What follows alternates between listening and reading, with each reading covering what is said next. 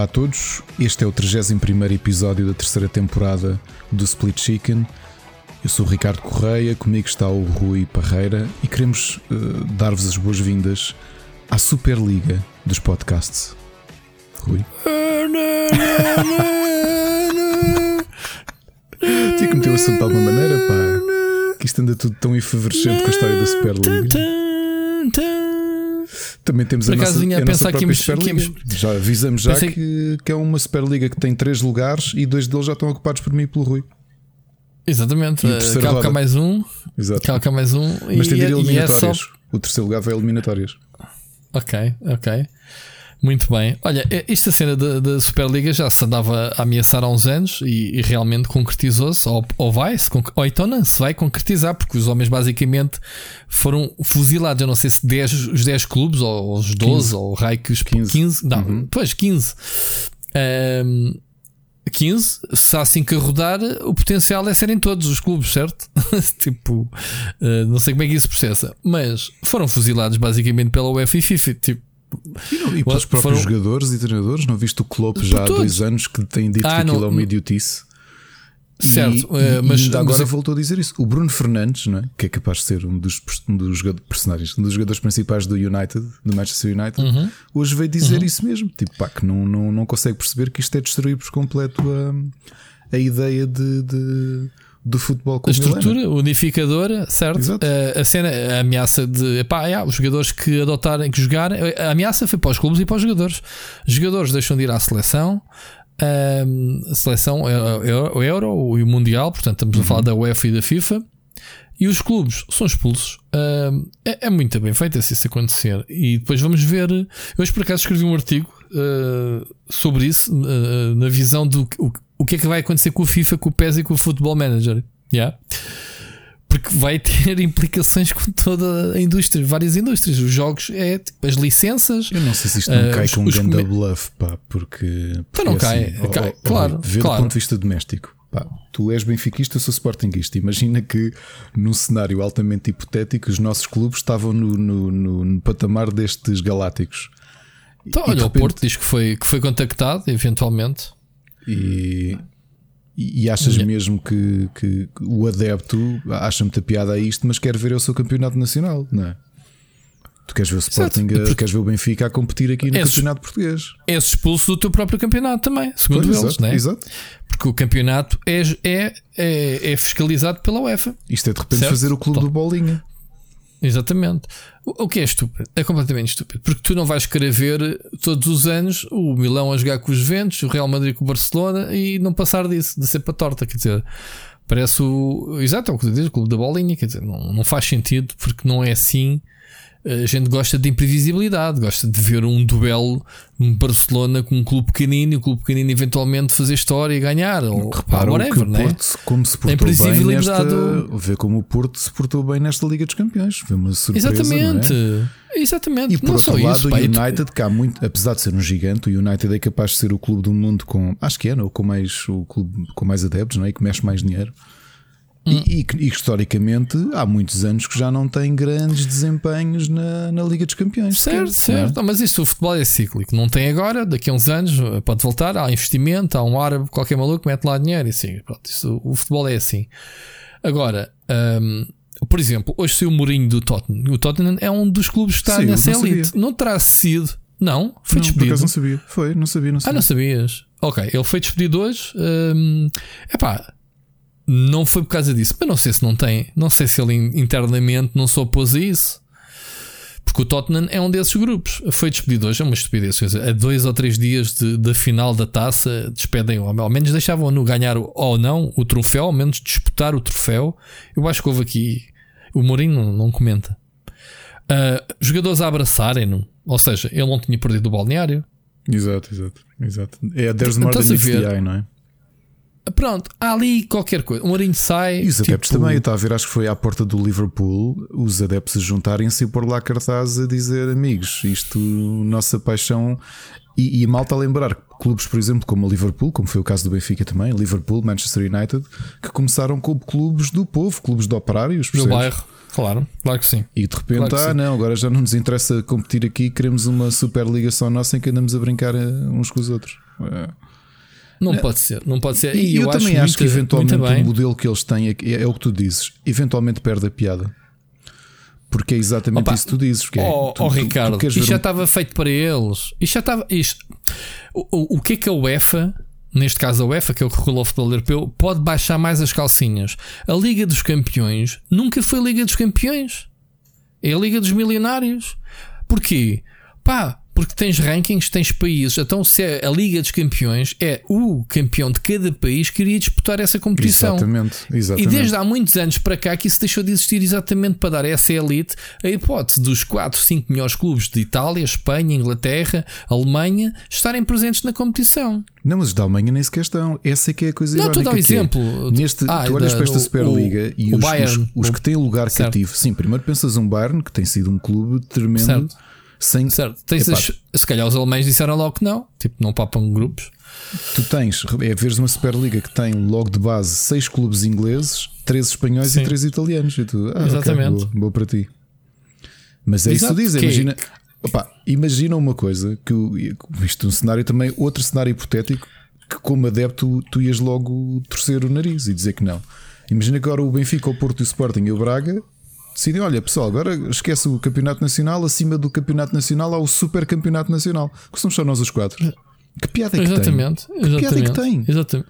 Nenhuma. E, e sabes o que é que me faz Tu lembrar? Já me que- faz lembrar os esportes, que é os invites, invitations. Aí, Exato. houve- tens os playoffs, tens aí os qualificadores e agora tens os playoffs. Bora. Eh, Ou, ou os inviters, ou o cara que tem Estás a lugar? É que- cativo, é, que, porque é que não tem piada. Tu gostas de ver. Eu vejo no caso, no caso do Campeonato Português, por exemplo, este fim de semana, o jogo do Sporting com o Farense. O Farense jogou à brava. Estás a perceber? É ver aquelas surpresas, como o ano passado o Famalicão tinha uma equipa tremenda que tinha acabado de subir à Primeira Liga. Tu queres ver esse Tá tipo bem, mas- de surpresas? Tu queres mas ver o nosso tipo de- campeonato não, é, não é um bom exemplo em termos de surpresas. campeonato Tu- não é. O nosso campeoato por, não é um por muitas exemplo. surpresas que Ganham haja, tu vais ter mesmos. três campeões, ou melhor, pera, dois, e Rui, se calhar pera, agora, pera, agora um outsider, que é o um Sporting. bocadinho. É tu e a taça de Portugal. A taça de Portugal Exato, já tiveste aí- vencedores que não aí são tens, o Sporting, tens. o Benfica e o Porto. Claro, claro que sim. De Claro repente o. Setúbal ganha, o Rio Ave ganha, o Claro. Belenenses ganha, pá. Não Claro é? que sim. E, e é esse tipo de entusiasmo que tu, que tu tens agora. Ah, agora o temos uma liga só nossa. E tu dizes e com É o razão. a. A própria Liga dos Campeões, aquilo está deturpado, porque a ideia seria aos campeonatos europeus, cada um contribui o campeão. Vá, conte muito o vice-campeão. Se calhar até era justo, não sei. Ou o vice-campeão ia às eliminatórias. Aqui não, se calhar tens quatro clubes ingleses que entram Não, logo fazia- diretamente para a fase de grupos. Mas a Liga dos Campeões podia ser dividida em duas. Uma só mesmo para os campeões absolutos, pá, e outra eh, era um bocadinho mais, já era a Taça UEFA. A. Taça UEFA era um bocado isso. Havia a Liga dos Campeões e os os segundos e terceiros e quartos eram, iam para a Taça UEFA. Pois Pá, já está tudo turpado. Mas pronto, isto em prol dos, dos senhores eh, grandes, né? daqueles que metem a massa na- e que enchem os cofres da UEFA. Obviamente que a UEFA não quer perder galinhas. Né? De repente abre-se a porta do galinheiro e fogem as galinhas de ovos de ouro. Quer dizer, não pode ser. Sim, deixam de haver Eles- e eles- intermediários e, os clubes metem, ganham o dinheiro todo só para eles e dividem entre eles. Há, há, há precedentes, Ricardo, há Pois é. precedentes muito graves, mas não pode ser. De- De repente acaba-se. Quer dizer, tiveste duas organizações, tens duas organizações históricas, que é a UEFA e a FIFA, no caso da Europa e do mundo, claro que depois tens de- de- das Américas e etc., outras organizações semelhantes da mesma família. E o futebol é regulado sobre mesmos critérios, que é para tu não chegares, tipo, numa, mesmo numa competição ou à, Ásia e teres lá vídeo árbitro e depois tu chegas à América não tens, depois na Europa joga-se com quatro substituições, ali jogas com duas, quer dizer, isto- foi por isso é que se criaram entidades que fazem regulamentos válidos para todos, quer dizer, toda a gente é válido. Um, um árbitro, um árbitro que, que estão sob a alçada deles em Portugal tem as mesmas regras e os mesmos eh, atributos que noutra parte qualquer do mundo. Ou seja, está tudo unificado. E é isso que é justo. Epá, depois, se existe mais dinheiro num clube e outro que haja esse desfavorecimento, é pá, pronto, mas isso é outra história. Agora, em termos de regras, em termos de organização, não faz sentido que, haja esta elite. É, é- é estúpido. É só estúpido. E vem deturpar o, o futebol. Estava-te eu a dizer que isto vai mexer com o licenciamento. Imaginas o que é um FIFA sem o Ultimate Team, sem os jogadores de- que fazem parte desses clubes? Uma grande cegada, meu. Sim, estás a jogar com, tudo. estás a jogar no. Ah, para lá que fui Sim, buscar o licado eu- do Farense. Ah, ok, obrigado. Exato. Boa. Depois, depois tens, por exemplo, o PES, que não tem licenças, aí se calhar é uma oportunidade de ir buscar o jogo licenciado da Superliga. Estás a ver? Há aqui estas dualidades uh, um bocado esquisitas. Mas pronto, é uma notícia esquisita. Uh, não sei como é que isso está, se vai avançar, se não avançou, se é só ideia, conceito. Que é que, que, se vai haver clubes a bater a porta? barra à parede de uma maneira. Aliás, foi quem? Foram os clubes ingleses que saíram da. Não foi? Há bocado tinha lido uma notícia qualquer, uma coisinha muito fresca para há 3 horas. Houve uns clubes que saíram da. Pois eu não percebi ESA, não é? a origem da notícia. Um, da ESA? O que é que é ESA? ESA, não é? European. Uh, não, não é nada. Uh, a ESA é a Space Agency, mas é, uma, é tipo ESA, mas é European. Um, Sports Association. A ESA é a Agência Espacial Europeia, sim. Mas não, é isso. O Manchester United já não vai pôr ninguém no, nem Marte. Um, Exato. Epá, não, eu tinha visto. Tinha, ECA, desculpa. ECA. European Club, Club Association. E houve okay. já equipas já saíram de lá. Mas o que é que essa associação representa? Ah, são os, os 12 da Superliga saíram todos da ECA. Representa todos os clubes profissionais na UEFA. E é a única uh, associação, chamemos assim, que a UEFA reconhece. É uma espécie de sindicato dos clubes. Certo, já percebi. Isso então vai dar, vai dar a geneira se os clubes avançarem com isso. Estás a ver o Ronaldo, um Ronaldo que ainda tem recordes para bater na, na seleção nacional, dizer: Olha, tu tens da Juventus, yeah. tens da Juventus e vais e estás na Superliga. E o Ronaldo, o okay, Não posso jogar pela minha seleção, acabar a minha carreira na seleção. Não, esquece. Man, isso não vai, preciso disso. só vai acelerar Já a vida. O Messi, o Messi não poder jogar mais pela seleção da Argentina. Estás a ver isso a acontecer. A notícia do Insider é precisamente isso: Ronaldo and Messi banned from World Cup if European Super League goes ahead. Exatamente. Então, isso faz algum sentido. E, e, quem é que quer ver um World Cup sem o Messi e sem o Ronaldo?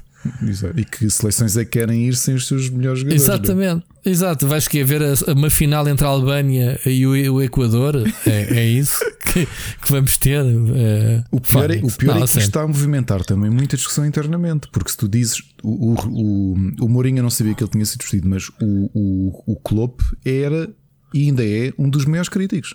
E o Klopp, o Klopp é o. É o o Jurgen Klopp, ele é o. Ele é o, o treinador do quê? Opa, do Liverpool. A cena do, do Liverpool. A cena. Pronto, a cena do Mourinho, tudo, tudo indica que foi dos maus resultados, Olha, desculpa, dos ele, objetivos. Só quis citar o Klopp numa entrevista que deu hoje. Superliga, eu gosto é do fato do West Ham poder ir à Champions League. E é verdade. Que é de repente veres um Braga, como já aconteceu, a ir longe, ou um Porto a ir longe, estás a perceber? Não é uma Superliga em que estás sempre ali todos a brincarem uns com os outros. Hum. É uma previsão. Eu acho que isto vai cair. Isto vai atirar o barro à parede e o barro vai escorregar. Sinceramente. Mas não ia ser giro agora Olha, na capa, isto, isto, na capa isto do FIFA deste eu, eu ano, acho, como não, pode, não podemos eu, ter os jogadores principais, acho, vamos ter Eu o... acho o Mourinho o maior. O homem sai do clube, é despedido, traz 23 milhões de euros de indenização no bolso e até ele começar a trabalhar no outro clube Pagam-lhe o salário. Uh, Pagam-lhe o salário. Ainda hoje lhe perguntavam à saída ao jornalista a dizer assim: então, uh, Mourinho, vamos poder contar consigo em breve? Tipo, vai fazer agora um descansinho, vai voltar e assim: eu não preciso de férias, eu não preciso, não preciso descansar. E o pessoal, então quer dizer que vai voltar em breve? Vai voltar em breve ao futebol? E assim: eu nunca saí do futebol. é o maior, meu. O gajo é o maior mesmo. Ou seja, este homem só indenizações dos despedimentos dos últimos clubes. O homem não precisa trabalhar na vida toda. O gajo deve, deve, isto deve ser uma paixão tão grande. O homem deve se divertir imenso, obviamente com a seriedade dele, porque ele, ele faz sempre contratos bilionários que se o despedirem antes, o homem enche de dinheiro, mano. O gajo se calhar ganha mais dinheiro sendo despedido do que ficar lá até ao fim. Se calhar não te admires. Não, porque eu estou a dizer isto porque o, a indenização vem para o bolso ordenados garantidos, sim, mas começa a trabalhar no outro clube, faz outro contrato, mas a indemnização recebeu-a. Ou seja, ele ganha duas vezes. O dinheiro que ia receber durante os próximos dois anos que ainda tinha contrato com o Tottenham. Estás a ver? Uhum. Que é o que tem acontecido sempre. Este homem só indemnizações, Jesus, mano, faço ideia. Gostava de ver estatísticas, números deste, do dinheiro que ele já ganhou só em indemnizações brutal. É, foi muito porco. Eu, a meu ver, se não tem nada a ver com isto da Superliga dele se ter oposto eternamente ou uma coisa qualquer, porque os timings têm muita coincidência no mesmo dia. Mas tudo leva a crer que foi um empate que ele teve este fim de semana. Ele está ele tá no sétimo lugar, o que é que é. Pá, mas não se faz isto a três dias de, de uma final, de um, de um, troféu que ele podia ganhar pelo clube, né? E, e o choque a chicotada que isto pode dar à equipa, não é? Pode ser bom ou mal, mas uh, acho que a equipa foi um treinador interno que pegou na que pegou na equipa, portanto não sei. Bom, adiante. Pronto, mas isto da Superliga é uma parvoíce. Queres. Uh, vamos para o programa? Uh, propriamente hoje temos um programa, Ricardo. Pessoal, amigos, isto é assim.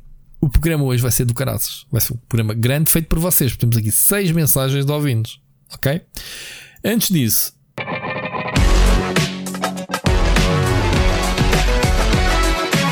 Notícias da semana. E tu sabes que eu escrevo sobre a NASA. Começamos o programa por falar sobre a NASA. Porquê, Ricardo? Hoje fez história. Não é todos os dias que se fazem feitos na humanidade. E a NASA hoje fez. Não sei se já aqui falámos do pequeno helicóptero já, do já, Ingenuity. Já, Pronto, que andávamos aqui a ver quando é que ele levantava voo. Ele levantou hoje voo em Marte. Pronto, a primeira vez desde sempre que um helicóptero, uh, ou neste caso um aparelho, levanta voo fora da Terra, no outro planeta. É uma coisa do outro mundo, mesmo, completamente. E então, uh, isto é um feito do caraças, porque repara, imagina, eles hoje às 8 e meia da manhã, hora portuguesa, cada terra deram um input para o helicóptero ligar o motor e levantar voo e fazer eh, o que tem a fazer e aterrar outra vez. Estás a ver inputs? A NASA teve que esperar até às 11 e meia da manhã, ou seja, cerca de não, 3 horas, mais ou menos, para receber feedback se o helicóptero executou isso ou não. Estás a ver hum, este sim, delay? Sim. O pessoal queixa-se do lag, do input lag, a jogar videojogos. Imagina a NASA a controlar um helicóptero telecomandado com input lag de 3 horas. Ok? E eu assisti em direto e foi muito, muito giro eles receberem o feed, a telemetria e isso, e ele a dizer com coisa. Ah, ele levantou, parou, pá, uma coisa básica do género, levantou a 3 metros de altura permaneceu estático a voar, a voar, a, a planar no ar 30 segundos, voltou para baixo. O primeiro teste, depois agora vai haver mais de, de distância e isso, mas um, é um efeito enorme porque a massa de Marte uh, é muito fina, tem um, tipo 1% em relação à Terra e o gajo para conseguir voar tem que ser muito leve, tem que ter motores um, com umas hélices que, que rodem, qual é que é o, a rotação por minuto disto? 25 mil RPMs, portanto estás a ver a velocidade que aquilo tem que girar, basicamente para furar aquela, aquela atmosfera. Um, e, e, é isso, pronto, foi um feito enorme. Já se tinha, já, já circular com carros em Marte, ou os rovers, né? Já era peanuts para eles, tem lá vários, como tem lá dois, agora dois ou três.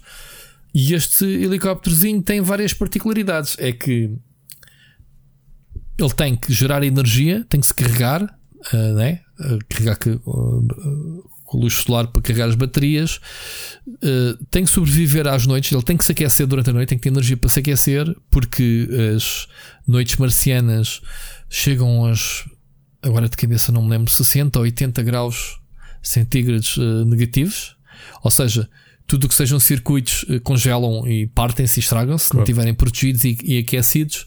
E ele tem que ter eh, energia para isso tudo, para se aquecer, para voar, depois, pronto, essas coisas todas. Portanto, é um feito brutal. E, obviamente, nos próximos dias, eles têm um mês, vai ser um mês de, de experiências maradas, só para recolher dados, melhorar, obviamente, próximos uh, versões de helicóptero, próximas missões que possam haver em Marte. Mas pronto, fica aqui os parabéns à NASA. pessoal que gosta de ouvir estes assuntos da NASA, fica aqui então a história. Ah, há vídeos, procurem. Se forem ao que eu até meti, meti o vídeo do helicóptero, basicamente, zzz, zzz, para cima e para baixo. Coisa básica e o pessoal todo a aplaudir. São 6 anos de planeamento deste, para, este, para, estes 30 segundos acontecerem, Ricardo. 6 anos a prepararem este. Seis ou mais, porque havia lá pessoal que estava há mais tempo.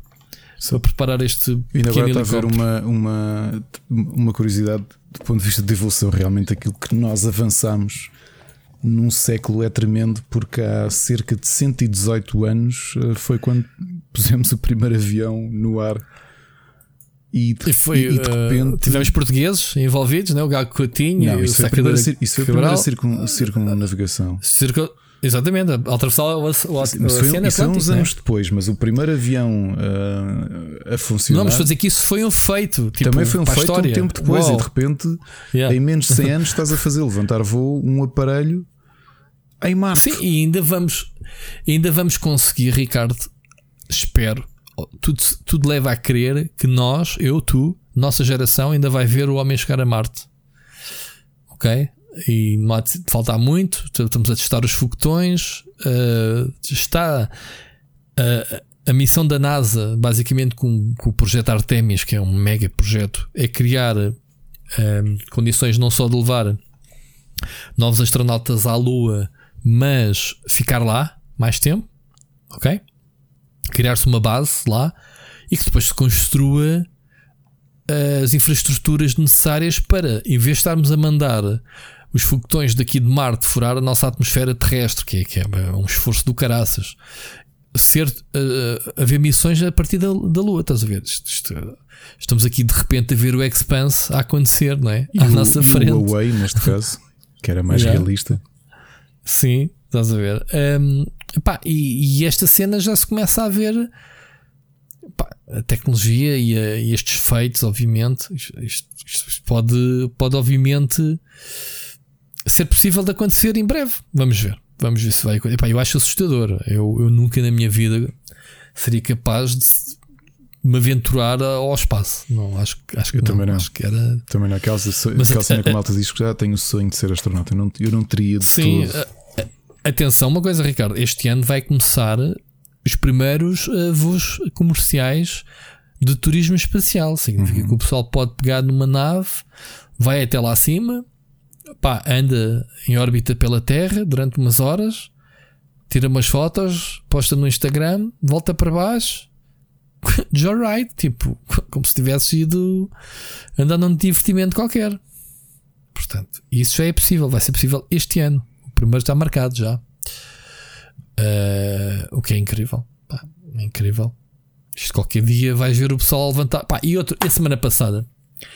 A semana passada, a, a Blue Origin, que é a rival da, da Starlink, uh, da- desculpa, da, da SpaceX de- do Elon Musk, o, o, o Blue Origin é, de, é do Bezos, do Jeff Bezos da, da, Amazon.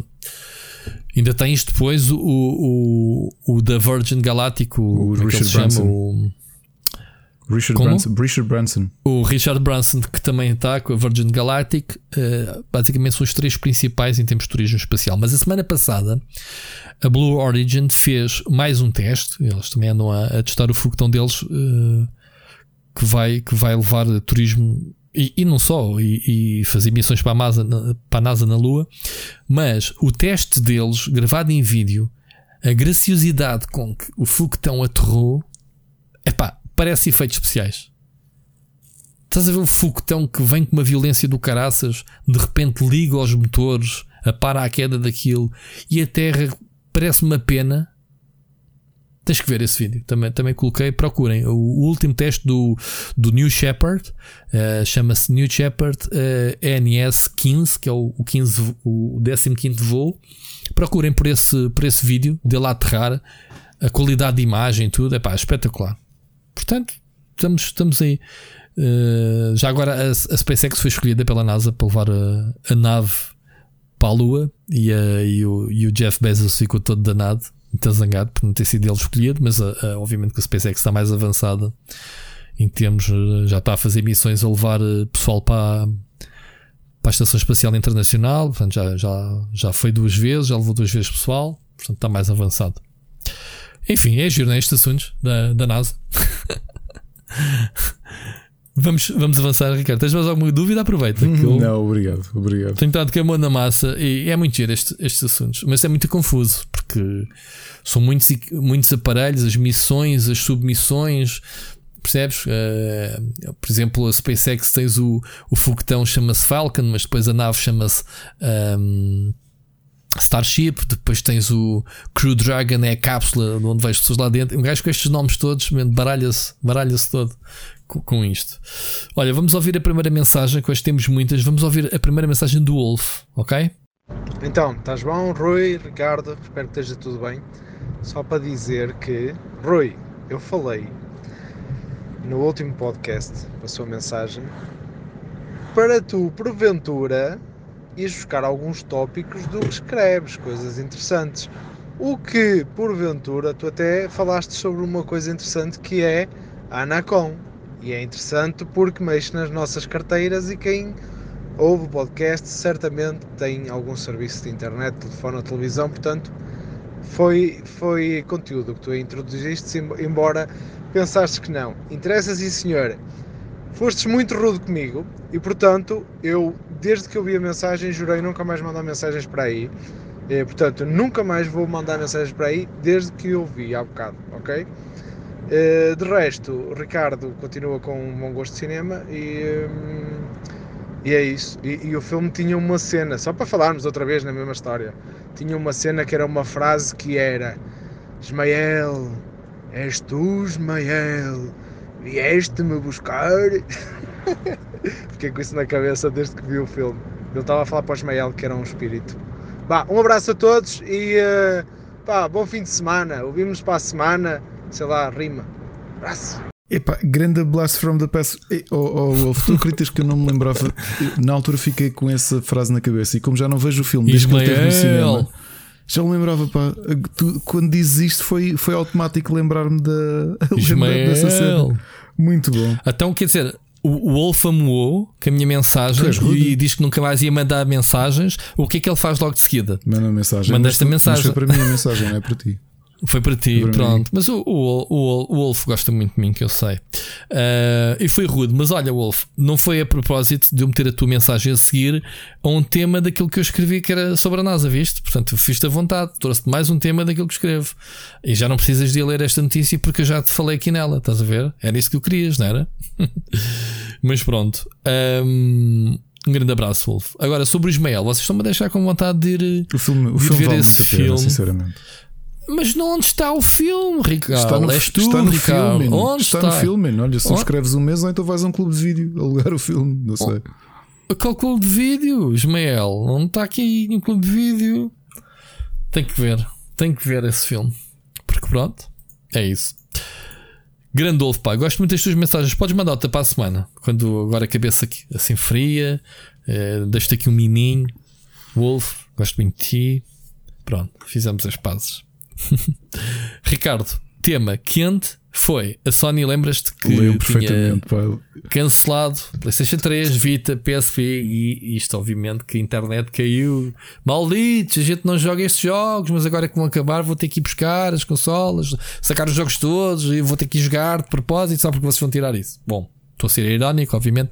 As pessoas têm o direito de se manifestar, mas este backlash, obviamente, prova que mexe cenas. Isto foi notícia de hoje. Não foi notícia de há dias, é fresquíssima. A PlayStation voltou atrás e tem, vai manter uhum. o acesso de jogos de PlayStation 3 e Vita. PSP não tem tanta sorte, morrem. Até compreendo porque a PSP não está tão ligado ao digital como estavam Sim, as outras era duas. muito é? mais marginal não é? a utilização do, do digital. Muito mais físico. Mas, sabes o que é eu gostei? Eu vi malta a gozar com a postura do ah, olha para eles a voltarem atrás. Mas eu, eu li o post, do, o post oficial no blog da PlayStation e eles diziam: é, Eu também. Nós, lá nós recatarem-se, a recatarem-se completamente. Sim, olha, uh, achámos que era boa ideia. Uh, realmente, uh, as perspectivas que a comunidade deu, nós sentimos ter razão e pá, e voltamos atrás. E, e pronto, é isto. Uh... Sim, eles disseram mesmo que, que, fizeram uma má decisão. Exato. E isso bom, fica bem na indústria. Fica, mas, mas, não é tão uh, irónico. Atitudes, erros. Oh, oh, Rui, as pessoas são assim em tudo, não é? Que é uma empresa faz, uh, toma uma decisão que a malta não gosta e não volta atrás, são isto, porque não voltaram atrás. Volta atrás e, e dão uma treta e levam na cara porque deram uma treta. Voltam atrás, mas disseram a verdade: é pá, realmente era uma má decisão, voltámos atrás, levam na cara porque disseram que era uma má decisão e voltaram atrás. E sabe, mas levaram na cara porque tudo, não, não, não, não, vi agora levarem na cara. Eu, eu vi muita tipo... gente a gozar na internet. Dizer, olha, se calhar são ah, fãs ah, do Microsoft. Mas, olha, mas para isso isto, é normal. erraram e dizem que, dizer que se Nós temos, mas isso, mas esse pessoal que faz isso é o pessoal do nhenhenhé. O que é que é, é o pessoal que nunca está satisfeito. O pessoal de ninguém é aquele que por tudo e por nada está a reclamar ah. com tudo. Percebes? E, e, eu não respeito essas pessoas. Aqui a questão é, é, foi muito grave. Eu até tive para fazer um blog na altura e foi passando. E, epá, e também não quer estar sempre. Ultimamente a Sony tem, tem tido umas, umas calinadas e não, não quer estar sempre a bater no mesmo ceguinho. Agora, esta foi uma delas, uma calinada completamente. Isto, essa situação do, dos drifts, do, do, do DualShock, etc. Pronto, tem havido uma série de situações manhosas.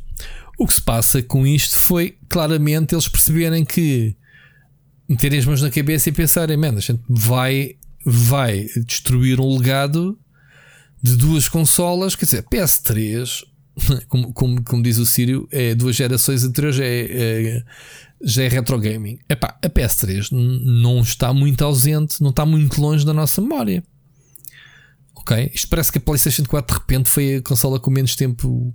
Parece que passamos de repente para a PS3 para a PS5. A PlayStation 4 teve muito pouco tempo. Não foi, não, nós já tivemos aqui a medir. É uma percepção, já, sim, é uma percepção mas, sim, mas é uma percepção mesmo, é errada. Parece, né? A PS3 está muito presente. Agora, porquê? Porque foi a, a consola. Nota-se muito mais o salto da PlayStation 2 para a 3, porque estamos a entrar uh, puramente no HD, pá, no 1080 High Definition, e depois tens a PlayStation 4 uh, que dá continuidade ao 1080p e faz a transição para o 4K. E tu da, da, PlayStation 4 Pro, para quem tem, como eu, eu não sei se tu tens, para a PlayStation 5 já não vês em termos de resolução esse salto. Sim, eu não tenho, eu não tenho televisão gráficas... 4K, atenção. Mas tenho, tenho uma Pro Pronto, e tenho mas... uma PS5 e não, não. Pronto, mas não, então pior, nem sequer tens eh, televisão, nem sequer notas essa Exato. diferença. Estás a ver? Não notas o choque que é a PlayStation uh, da PlayStation 2 para a 3. Se bem que eu agora se ligar uma PlayStation 3, Jesus, aquilo é horrível, obviamente, né? Mas há lá muitos jogos que ainda são jogáveis e são bonitos hoje em dia. Pronto, isto para dizer que há muita gente que joga esses jogos e, e, e os, o pessoal pode não jogá-los agora, mas sabe que os tem ali. Pá, tem-os ali, é só ir buscar. Um, isto vem dar razão à teoria do Sírio. Isto, isto era digital. Uh, eu é que faço bem que eu não vou nessa conversa e todos os jogos meus que eu compro digitais vêm para o meu, para o meu cartão. Podem explodir, pode a internet acabar, mas eu jogo esses jogos porque estão aqui. Pronto. Temos a cena do semi-OS, que já aqui falámos, ou tocámos no assunto, que é um assunto que ainda quer explorar mais, mas pronto, isso é outro assunto. Um, esta volta atrás é, é bem. Epá, porque não se compreende como é que estamos a falar de uma geração que olhou para os fãs e acedeu e teve na construção, tanto a Microsoft como a PlayStation, olharam para, a retrocompatibilidade e foi uma das bandeiras de venda de, de ambas as consolas que é ah, a nossa consola já é 90 e tal por cento compatível com todo o catálogo para trás, não, não, não. Ou seja, o que é que isso adianta se tu tirares as lojas dos jogos? O que é que adianta? Tens uma PlayStation 5 retrocompatível com jogos da PlayStation 3 e etc. Se vais tirar a loja de acesso aos jogos, é, é uma contradição, não achas, Ricardo? Estás a perceber? Sim, sim, sim, sim, sim. Se, ele, a consola é compatível com os jogos, mas se te fecham a loja, percebes? Porque não cabe na cabeça de ninguém agora de repente toda a gente ir sacar os jogos, claro. comprar discos rígidos para guardar os jogos. Não faz sentido absolutamente nenhum para preservar os jogos que tem, quer dizer. Uh, mas isto vem dar, isto também tem que chamar a atenção que isto é o termo prático daquilo que eu ando a dizer há anos. A malta não está a comprar jogos. A malta que decidiu comprar jogos digitais ok? E mesmo os físicos, há maneira de os bloquear, atenção. Uh, jogos que precisem de uma atualização para jogar, ou não sei o que, se não tiver a atualização também não jogas à partida. Ou não sei se podes ignorar o update ou não, pronto, também não quero entrar por aí a especular. Mas estás a perceber o que eu quero dizer, Ricardo? Depende, tu tinhas é jogos que... na PS4 que eras obrigado mesmo a ter o update, senão o jogo não... E a Switch também faz isso. Portanto, uh, extrapola para daqui a uns anos de se não tiveres a possibilidade pronto. de fazer update, certo. não jogas. Certo, mas isto o que eu quero dizer e reforçar, e isto é o termo prático daquilo que é o consumo de videojogos. Nós não estamos a comprar jogos, nós estamos a comprar uma licença de utilização válida até o jogo estar disponível. Percebes? Ninguém tinha que reclamar isto da PlayStation 3, está lá. O sol é os eolares todos que estão lá, diz lá, isto é uma licença de utilização. A partir do momento em que o jogo esteja de estar disponível, perdeu-se a tua autoridade de teres acesso ao jogo. é, é puro e seco, eu sei que ninguém vai concordar com o que eu estou a dizer, mas isto é a realidade. E eu tenho consciência disso, como consumidor e pró-digital como sou. Estás a perceber, Ricardo? Uhum. Eu tenho consciência disso. Pá, só que é assim, eu não sou um saudosista, eu não sou um consumidor de jogos antigos. Pá, muito dificilmente eu vou pegar naqueles jogos que eu tenho ali na minha prateleira. É mais vaidade de dizer, olha, tenho, do que vou jogá-los. É só para dizer que os tenho e, e que os tive na altura e que os joguei na altura. Agora, não, há muita gente que, que os quereria jogar. Agora, que se fechem estas lojas, mas que se arranjem alternativas de acesso a estes jogos, não achas? Ou seja, fechamos a loja da PS3, mas se tu fores à, à loja atual da, da, PlayStation, tens lá uma área tipo retro, área legacy. Chegas lá e está lá os jogos disponíveis. É o quê? É, vão gastar dinheiro em servidores? Eu sei que isto envolve muita coisa: servidores, apoio técnico, atualizações de segurança, pá, blá blá. Eu sei disso, mas isso era o mínimo. Que se fechem as lojas das consolas, mas que digam assim: pá, não podem aceder mais diretamente da PlayStation 3, mas podem aceder através da PlayStation 4. Ou seja, estão-te a tirar os jogos de um lado, mas estão-te a oferecer do outro. Não sei se isto faz sentido sim, o que sim, eu estou a dizer. Não, não, pode fazer sentido, mas pode não ser o correto o que eu estou a dizer. Ou seja, tu compraste a PlayStation 3 na altura, é para aceder aos jogos na PlayStation 3. Pronto. Eu até defendo isso, estou-me a contradizer porque eu defendo retro, para quem é retrocompatibilidade, joga os jogos na consola original, percebes? Pronto estou, sou um bocadinho por aí, mas, mas depois também compreendo que as pessoas se desfaçam das consolas para comprar as novas, mas que queiram manter os jogos para jogarem, obviamente, nas consolas mais recentes. Isto é, é muito contraditório. A minha ideia é um bocado confusa, mas pronto, é para perceberem um bocadinho que isto na prática fazia sentido a Sony, se calhar não já, tipo too soon. Eu acho que é bastante cedo para se acabar com uma loja digital da Vita e da PS3, com o impacto que teve uh, e com a quantidade de jogos que tem era demasiado cedo. Talvez daqui a uns 10 anos, talvez, quando, pá, quando já fosse mesmo uma coisa retro.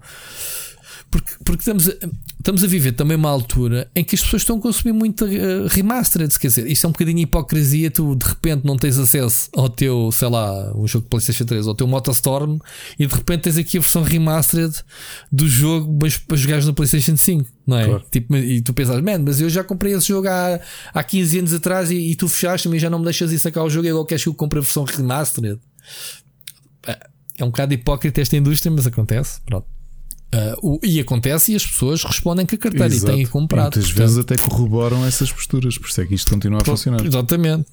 Pronto. Eu tenho, tenho falado, tenho sido um bocado vocal nessa, nessa situação, mas é isso. É, a carteira é que manda, o pessoal é que sabe, quer comprar, etc. Pronto. É, já outro dia em live estávamos aqui a discutir o que é que era um remaster, um remake, aquela velha história de sempre, o que, é que era um reboot, que, é não sei o quê. É pá, é uma conversa, um carrossel uh, super irritante em termos de. Man, é, o produto é este. Ok, é feito raiz ou não é? É, um, é uns gráficos esticados ou não é? É a possibilidade de poder jogar agora um jogo que se calhar já não podes jogar porque já não tens a plataforma anterior. Epá, é tudo um bocadinho. É, é mostrar o jogo a uma geração nova que nunca jogou anteriormente ok? É matar o saudosismo. Percebes? Há muitas, muitas formas de validar estes conteúdos e as pessoas só têm. Cada um compra como quiser.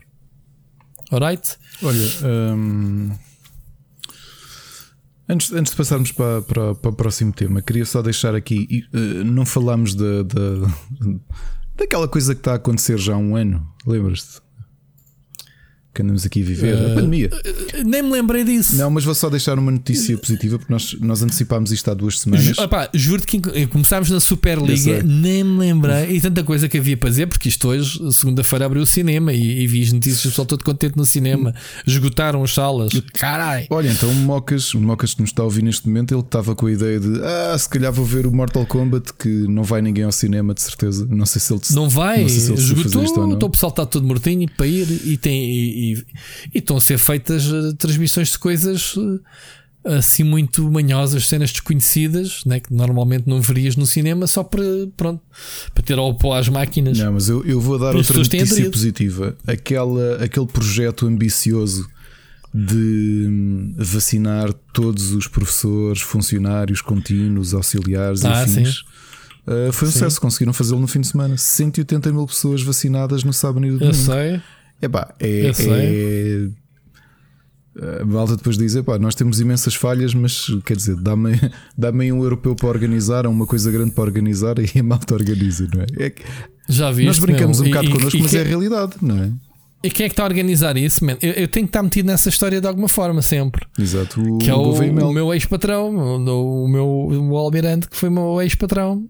que o homem do olho azul, quando olhava para mim de, assim de ladex, tipo com a sobrancelha assim levantada, eu queria um buraco para me esconder. Mas, mas, mas epá, tantas vezes criticamos e estamos sempre a bater que as coisas funcionam mal, mas quando funcionam bem, é pena não darmos o trabalho de, de, dizer, epá, conseguimos. Oh, Ricardo, hum.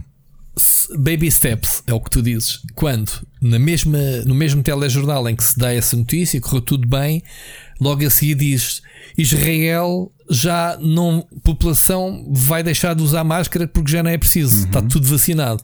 E tu ficas, man, Phonics a sério. Sim, mas, mas aí é Portanto, é fácil. Estamos atrasadíssimos, não, meu. Estamos atrasadíssimos. Israel Estados foi Unidos por trás, ainda em aspas, aspas. Israel foi por trás e simplesmente andou a comprar eh, vacinas a peso de ouro. Oh, oh, lá, isto se é por trás, se é Ladex, se é pela frente, se é a franguinho, houve. O interesse é que fomos enrabados. Desculpa. Não, não acho que tenha sido bem isso.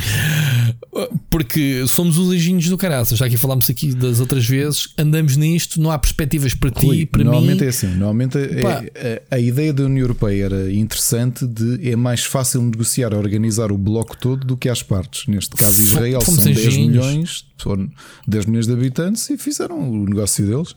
Não sei se aquilo foi com. Oh. Já não lembro se foi com vacinas oh. chinesas, vacinas russas, aquilo é o que viesse à oh, Ricardo, oh, Ricardo, tudo muito bem. Agora, os Estados Unidos, jovens, toda a população neste momento está a receber cartas. Quem quiser, venha tomar vacina. Ok? Tens a, olha, um exemplo, outro dia vi um post da Catarina Macedo, a Cati, uhum. que, trabalha, que trabalhou na Microsoft e agora está na, na Riot, já postou uma cena a dizer que já foi vacinada. Uhum. Ela tem mais nova que nós. O Calvinho, sim, sim, no Reino Unido, sim, sim. outro dia postou e já foi vacinado. Agora, quando é que tu vais poder fazer isso? Tu, Ricardo, eu, eu, Rui, eu tenho quando é esperança, ter no Facebook uma, eu tenho esperança de até setembro já ter essa cartinha, sinceramente. Man, setembro já passou o verão, meu. Rui, então... Ou seja, já não vais, já não vais de férias descansado e tu andas não. nisto há dois anos, meu. Não, mas sabes que eu, já, eu, é, neste, pá, eu neste momento já nem já, já não tenho esse peso na, na pá, não tenho, mas não, não, não penso nisto. Olha, voltei, como sabes, voltei semana passada para o escritório, amanhã vou para o escritório outra vez. Pá, e a minha vida é isto, pronto, vou ao escritório, vou buscar os miúdos, vou levar os miúdos, vou. E estou aqui em casa, trabalho e faço isto. E é isso. Okay. Por exemplo, já Olha, agora já um aviso, um aviso que eu já, não, ainda não estive. Um aviso que eu nem, ainda nem eu fiz publicidade a isso e eles também estão a. Acho que não publicitaram o suficiente e eu quero me lembrar, quero ver se me lembro de escrever isto no, no, no Rubber. O Lisbon Game Conference vai voltar e é já este sábado, eh, esta sexta e sábado. Em, em, em, em formato digital. Lisbon Game Conference, que era aquele evento que eu co-organizei há alguns anos no Isqueté vai voltar este fim Opa, de semana. Olha, eu estou-me a lembrar que eu fui convidado para isso e nunca mais respondi. Eu, eu vou dar uma talk na, na sexta-feira de manhã. E, eu não podia e pronto, de qualquer ajudá-los o possível porque tive alguns anos envolvido na organização. Aquilo depois hum, morreu. Eu, fui adiando a minha resposta e olha, não, não, pá, não dava também. Mas vai, vai voltar a acontecer agora. Um, e pronto, eu lembro-me há uns anos atrás uh, também fui lá. Foste, senhor fizemos uma mesa redonda qualquer, já não foi me lembro. Sim, senhor, com o Miguel Nogueira. Só é, já, tipo, já nem me lembro se foi antes do Apocalipse. Foi antes do Apocalipse, já certeza.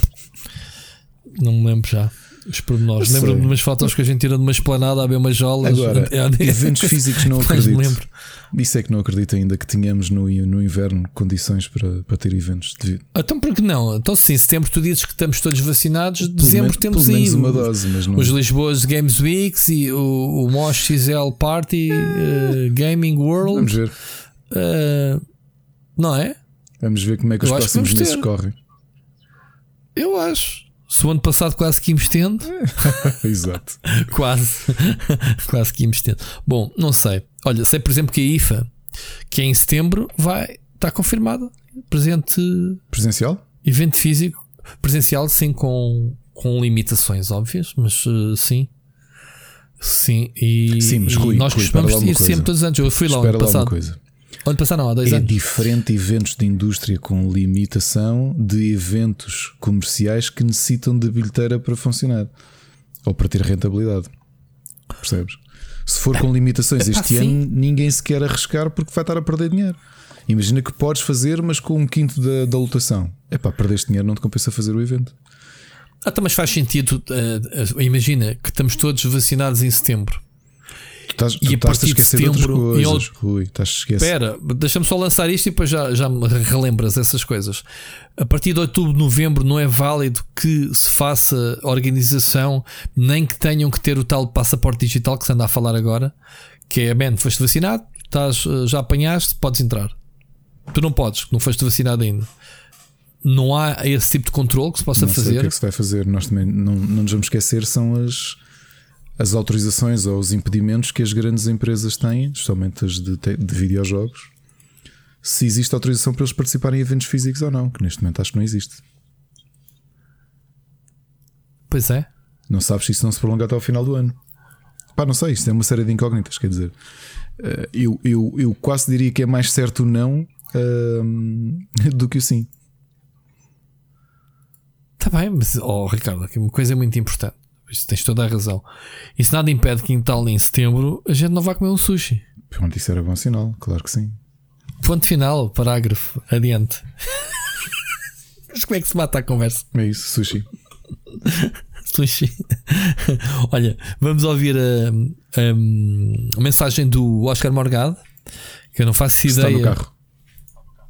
Se está- não sei, eu não, hoje, malta, não ouvi. Acho que não ouvi nenhuma mensagem. Epá, e des- Ok, desculpem, portanto, vai ser tudo- a promoção, mas eh, antes de ouvirmos a mensagem do Oscar, o Oscar escreveu um artigo genial no Rubber sobre, o- sobre chamado Já não te amo Pokémon, mas podemos ficar amigos. É muito bom o artigo. É uma, uma perspectiva histórica de todos os jogos de Pokémon, mas de um, de, um, de um ponto de vista de alguém que está a acabar um relacionamento. Estás a ver aquela coisa do não és tu, sou eu. Uhum. Epá, muito bom artigo. Eu adorei o artigo de uma ponta à outra. Se, se puderem, leiam, porque quem é fã de Pokémon vai se identificar de certeza com. Não, com, com eu não quero saber. Não quero saber. Oscar, desculpa-me, és um gajo que escreve bem, gosto muito de ti, mas não tão quero rude, já viste? Por isso é que depois as pessoas não querem mandar mensagens. Dizem, Ah, "Ah, pois o Rui é sempre- tão rude. Mas isso rude vem, vem com a idade, meu. Uma pessoa quando chega a uma certa idade, quando tens um olho Pois que ainda estás assim. estás a né? precisar de uma pala, estás a precisar de uma pala. Sempre que eu abro uma, uma live, o pessoal todo, Ei, Rui, tens uma banana no olho, já reparaste? Tipo, tipo a polícia, academia de que polícia. devias fazer agora durante um Ah, não, tempo? era o top secret, era o top secret. Não lembras do Claro top que secret? sim, então. Tiras a lupa, era o gajo tiras a gigante, lupa e o gajo afinal tens assim, eu- assim o olho. Não, não, não. O gajo dizia que tinha qualquer coisa no olho. O gajo, o quê? Tens, tens uma cena no olho. E de repente, tu não, não estás a ver que o gajo é muito grande. E de repente cai uma banana. tinha uma banana. Tinha uma banana no. Sabes o Pronto, que devias fazer agora tô- momentaneamente? Vais mudar o teu canal de split chicken, desculpa, de split screen para Rude Parreira. Rude, o velho Parreira. O, o Rude, e sim. Rude Parreira. Ah, eu acho que até o pessoal ia aderir. O canal está morto e está, é, portanto é um bom restart ao canal. O canal está morto e agora deixa-me fazer-te uma pergunta. E tu não te apetece fazer um vídeo Hum. A queixar-te que ai, ando nisto há anos e isto não tem os números que eu? Já fiz e isso não. Isso Já não fizeste um desses? Já te choraste? Já algum, já Oh, alguma vez. Oh, epá, há momentos de frustração que tu precisas deitar cá para fora as coisas. Que tão giro. Ah, aliás, eu já fiz uma coisa ainda pior. Apagaste o canal. Ok, mas aprendi com isso. Não, fiz uma live de Sensible Soccer em que desliguei o chat. tipo, querem saber como é que eu me sinto? É isto. Vocês agora vão ouvir-me aqui rabejar e não vão poder falar. Olha, foi das lives mais vistas. Eu a jogar Sensible Soccer e depois abri o chat, foi um desabafo não sei. Epá, de vez em quando temos estas frustrações. Agora, não, há muitos anos que eu não me queixo, não quero saber. Não quero saber porque é assim. O que eu faço é Querem reviews dia de embargo? Não há. Não tenho tempo, não faço, estou cansado, não há. Porquê? Vais-te matar e esfolar a fazer madrugadas dentro para teres uma review no embargo? Pá, estou aqui a falar e vem o Returnal, provavelmente vou fazer isso. Mas estás a perceber? Eh, O, o, o, o YouTube, já que pegas no assunto, pelo que eu ando a perceber de alguns canais, andou a fazer aquilo que chamam-se, sei lá, o, o Shadow Ban, que é uma cena que é tipo matam-te um canal sem tu dares conta. Ou seja, taxa de crescimento zero. Pá, o canal, se não é mostrado a ninguém novo, a probabilidade de alguém se vier a inscrever por ti só no boca a boca ou qualquer coisa que tropece. E nem sei porque é que tu pegaste esse assunto, mas estás-me a obrigar a falar. Eu estava a comemorar a chegada aos 10 mil capas, aos 10 mil capas, aos 10 capas, no Natal, a faltarem, sabes quantos subscritores? Quantos? Ricardo, 200. 200 índios, eu sei, será que ainda chegamos este final do ano aos 10k? Eu nem falei nisso publicamente, mas para mim, sabes em que mês é que tu estás, Ricardo? Em abril, quase em maio. Quase em maio. Sabes quantos subscritores faltam para chegar a 10k? Quantos? 150. Hã? Estás a perceber quantos eh, subscritores em 5 meses eu meto no canal? Média de 10 por mês. Isto é o meu canal neste Oh, momento. oh, oh, eu, eu, porque, Não, eu, isto, isto para dizer. eu tive, dizer- eu tive esta conversa veio meio. Como sabes, tenho. Não, mas ó ó, Ricardo, não, mas isto, isto tem algum sentido. Isto, a gente vive de estatísticas Claro, e tu tens estatísticas. Não é normal, Ricardo. Há qualquer Claro, coisa a passar. percebo, Agora, se eu venho frustra- queixar ou não, não As venho. Vou falar agora puxar. isso. Eu estava. hum, E hoje tive esta conversa, mais ou menos. Não vou dizer ainda quem é, porque ainda não é público, mas há, como, como já viste no grupo do Rubber, há uma pessoa que estava, pá, que estava a carregar um site mais pequeno às costas e que vai fechá-lo e vai se juntar. Vai fechá-lo, quer dizer, vai, vai, vai largá-lo e vai, vai se juntar a nós. E, e hoje aproveitámos para estar um bocadinho ao telefone a falar sobre isto, sobre a questão das frustrações, o que é que é frustrante, o que é que não é. Ah, mas não sei, sabes, que eu já vi tanto queixume de, de, de YouTube. Mas não me tens ouvido, a mim não me ouves a queixar, de certeza. Que volta e meia mando para o ar, mas, Mas não, eu, aqueles não é vídeos de que ah, aliás, agora estou triste porque. Não, isso não faço. Isso não Por exemplo, consigo estava- fazer. estava-te a dar o exemplo de, obviamente, que as marcas ajudam e eu também, como compro muitos bundles e compro muitos jogos, eh, faço sempre imensos passatempos. Tu até gozas comigo, não é? Ah, não dás jogos de jeito, pá, whatever. Quantas vezes até no Natal que, que a Sony, a Microsoft e a Ecoplay, tudo isso, no Natal, no aniversário do Rubber, nos dão imensa coisa e aquilo não tem o número, às vezes não tem o número de concorrentes que eu gostava que tivesse. Epá, mas longe de mim estar a dizer, então, estou aqui a fazer isto todos os dias e isto não dá a rentabilidade que era suposto. Epá, o queixume Não, faz muita não. confusão. Acho até extremamente Isso, infantil. isso, isso, lá há dois tipos de queixume. Há o queixume que é eh, tu eh, exigires que haja um, um certo número de, eh, de comentários. Eu, eu peço comentários porque de facto sei que os, os algoritmos funcionam com isso. Ahm, outra coisa é tu queixares-te que o YouTube está com os algoritmos a, destruir-te o canal. Oh, oh, e isso, é o que eu me queixo. com- e não isso sou aconteceu-me com o Facebook. Nós, durante anos, quando eu entrei para o Rubber, o. Miguel e o, o Fred e o André metiam muito dinheiro no Facebook. E quando eu entrei, continuei, Mas isso é injusto. continuei a, a- meter dinheiro e a ajudar a meter dinheiro. A realidade é que começámos a, aquilo não começou a render. E portanto, esta eh, era, era, era duplo, era o trabalho mais o dinheiro que perdes. E então esse não é um shadow ban, mas é perderes, O dinheiro- perderes o, o- destaque porque aquilo o- é, um, é um bicho gordo. Não é? Que é quanto mais comida eles, dás, eles mais perceberam. Quer. É exato, porque o, o Facebook percebeu que vocês queriam crescer e, e estavam dispostos a pagar por isso. A partir do momento em que deixaste de pagar, o Facebook diz: Olha, estes, olha, querem, então agora vão para baixo. Exato. Mas isso é business, é assim que se faz. Ok. Eu nunca meti dinheiro no YouTube, nem lado nenhum, para, para, para, para crescer. Acho que fiz uma outra campanha no Facebook, mas para dar a promover o canal, mas foi aquelas campanhasitas de 5 euros ou não sei o quê, coisa nada de especial. Agora investir dinheiro, não. Ah, até porque isso depois não, acaba por não ser. Uma coisa é tu fazeres publicidade a um target. Por acaso o Facebook até fazia bem essas métricas, a quem é que queres alcançar. Para dar o canal a mostrar, porque eu, eu sinto que o trabalho que eu faço no meu canal e pelo feedback que eu recebo, o pouco feedback, tu vais ver o blog que eu meti ontem, ou os blogs que eu tenho metido, que é, é o conteúdo que o pessoal mais gosta de ver. E obviamente que eu, se quisesse me aproveitar disso, eu nem, nem me dava ao trabalho de jogar jogos, eu punha-me a falar sobre a indústria e gravava os vídeos, percebe? mas não é só isso que eu quero fazer, como é óbvio. E as pessoas gostam desse conteúdo, e aos conteúdos que eu tenho mais views, eu consigo meter 200 views num vídeo desses num dia. Meto o vídeo ao fim da tarde e à noite tenho esses 200 views, como tive Sei, ontem. é- Agora, meto uma review que demora tipo 15 dias ou mais a fazer e e estou uma semana para ter 100 Mas views. tens uma para montar, Pronto, não é? Não eu estou tenho te mandar views. já. Tenho, tenho. Vai ser esta semana. Pronto, mas isto para dizer o quê? O YouTube, neste momento, tem, depois desta cena, fui pesquisar. Está mesmo com uma.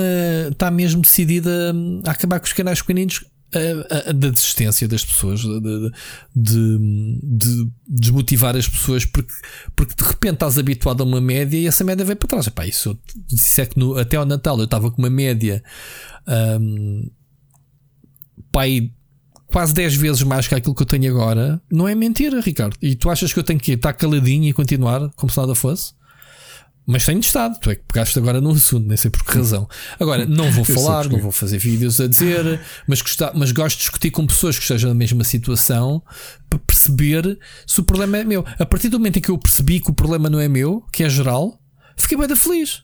Pensei, pá, afinal não é o meu canal que é uma merda e que de repente o pessoal desaparece ou não chega porque o pessoal que me acompanha continua a acompanhar.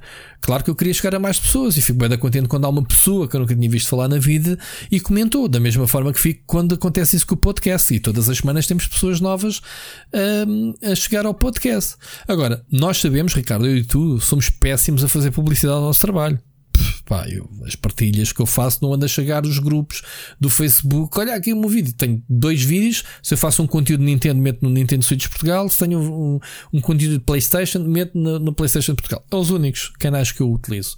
Agora, não daqueles vídeos, daqueles uh, 50 mil canais que existem de partilha de vídeos do YouTube, porque ninguém vê nada, porque não é um, é é um depósito de, de vídeos. Mas percebes o que é, Ricardo? Uma coisa é tu dizes, ah, o meu canal já tem não sei quantos anos, já tenho não sei quantos subscritores e está bem da mal, ninguém vê os vídeos. E eu penso assim, então faz vídeos como deve ser, que é o que eu olho para mim. Eu, eu sei que tenho que fazer vídeos bons, nem que sejam no jacuzzi, porque sei que se eu tiver um vídeo bom e trabalhado, vou ter views e vou ter mais feedback. Quando fazes coisas, hum, se calhar toda a gente está a fazer é normal que as pessoas ou não vejam, ou pelo menos veem e não te dão feedback que tu queres. Percebes? Isso é uma coisa. A outra coisa é, pá, é a mesma plataforma que está muito mal e toda a gente se queixa. No meu caso em concreto, eu posso até me sentir desmotivado em geral, Ricardo, mas tem vários fatores. Tem a ver com isto da Covid. Pá, queras, quer não, uma pessoa está aqui com a ervilha completamente queimada. Ou seja, tu não, não vais respirar, não vais apanhar sol, não, vais, não vais ganhar saudades para fora daqui de, de, frente do computador. No meu caso, tenho um problema, como tu sabes, do, do olho que me está a afetar claro. já há, há um mês e meio, quase dois meses. Tenho um problema de falta de tempo, que o meu trabalho deixa-me tão de rastros que eu dou o máximo e chego ao fim do dia e pensar que ainda tenho que ir bater texto para um. Olha, que foi o que eu fiz hoje. Eu estive a escrever hoje um bocado e ainda não acabei do Outriders. E depois tenho outros projetos. A segunda-feira sabemos que vem. À terça-feira o pessoal pode contar com um episódio de podcast. Até isso tudo não vale. As livezinhas que eu tenho feito claro, claro. e esforçado para fazer pelo menos à sexta e ao sábado, e às vezes à quinta, isto, oh, que era horas, horas que eu tiro do, do YouTube. Portanto, eu estou espalhado oh, em vários oh, isto projetos. é um bocadinho de continuação. Eu, para ser honesto, isto é quase um segue da conversa de, de, da semana passada, quando hum, naquele, naquele comentário que fizemos à mensagem da Andreia, não é? Um, e que uhum. estamos a, a, a falar um bocadinho sobre estes anos de entrega, de fazer conteúdo, muitas vezes sem expectativas e com o realismo de sentir que a coisa é o que é. Portanto, não, não, ter, uhum. não ter expectativas um, surreais de isto se calhar vai ser rentável neste aspecto ou vai ser rentável naquele aspecto. Um, uhum.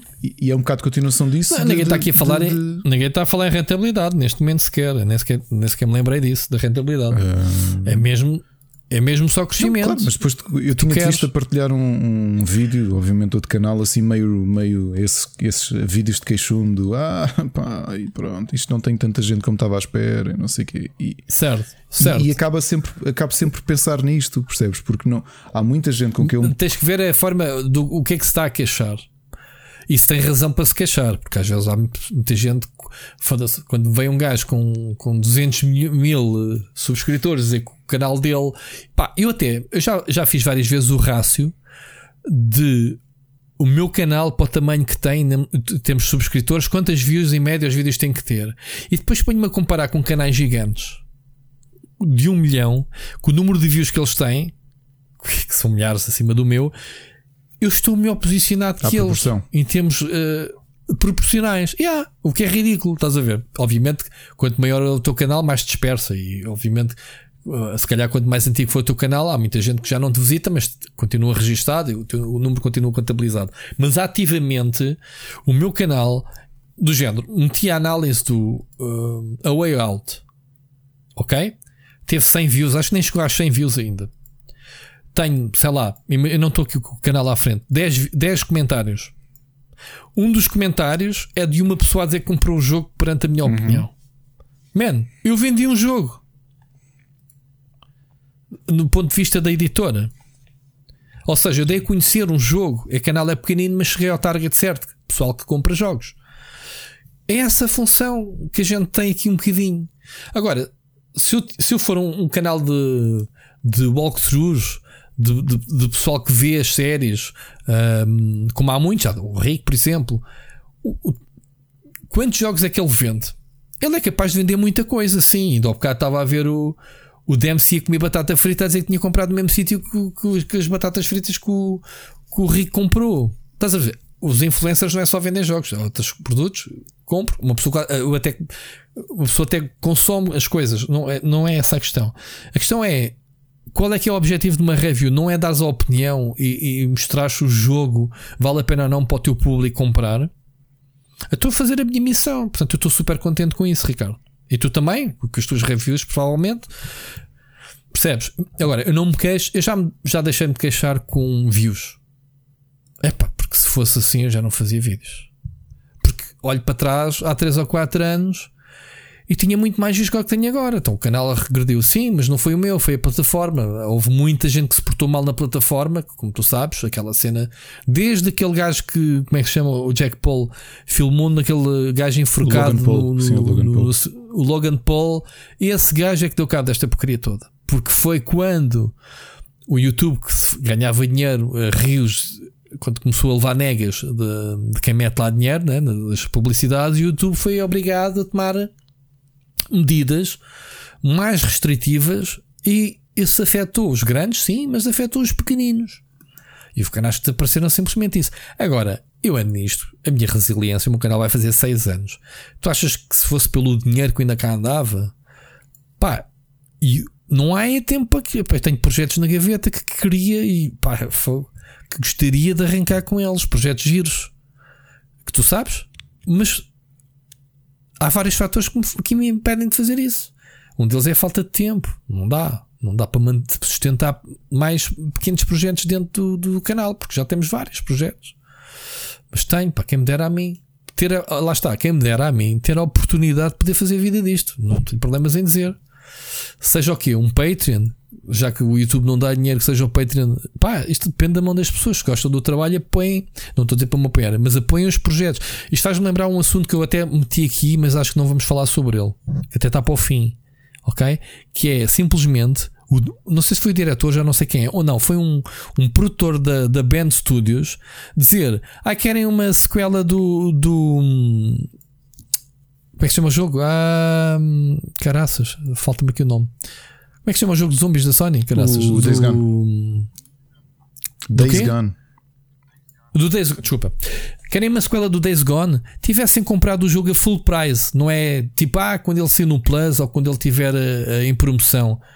Gostam dos jogos? Suportem-nos, comprem-nos quando eles estão a full price, que é isso é que dá os números para, para, para, para, para luz verde para sequelas. Eu gasto todo revoltado. Não, então não quiseram na altura, agora estão todos revoltados porque a Sony vos cancelou a sequela tivessem, tivessem agido de outra forma. Pá, isto é um bocadito. É, se gostam dos projetos, mais uma vez vamos voltar à conversa da Big Gamer.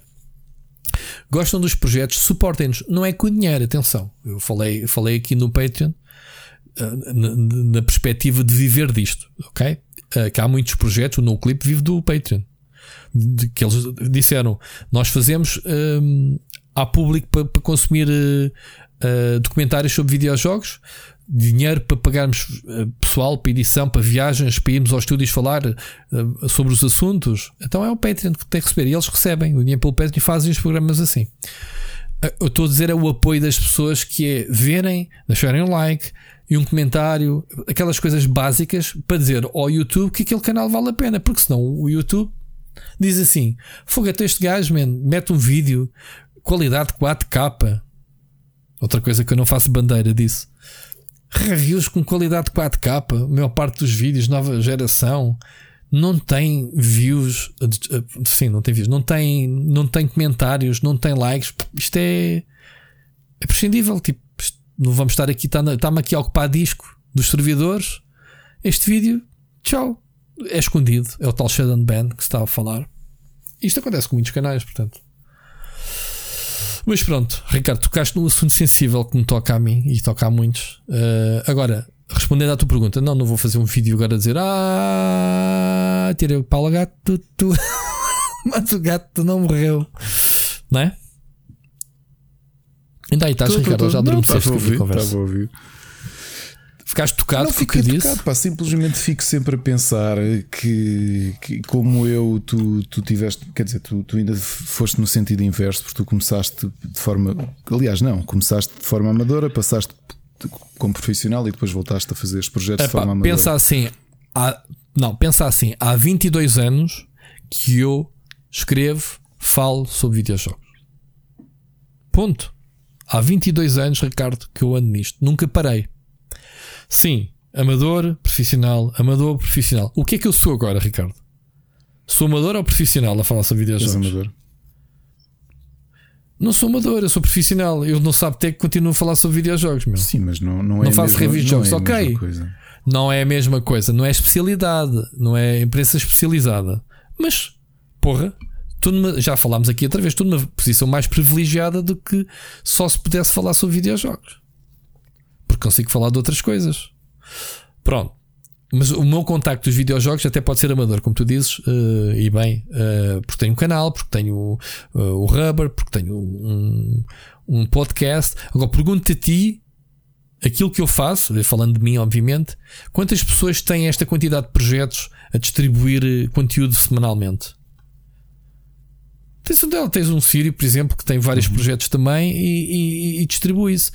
Tu tens o teu canal, ou tens o teu site, o teu site, o nosso, o, o, o Rubber, tens o podcast e também te multiplicas em vários projetos profissionais, tens os prémios PlayStation, etc.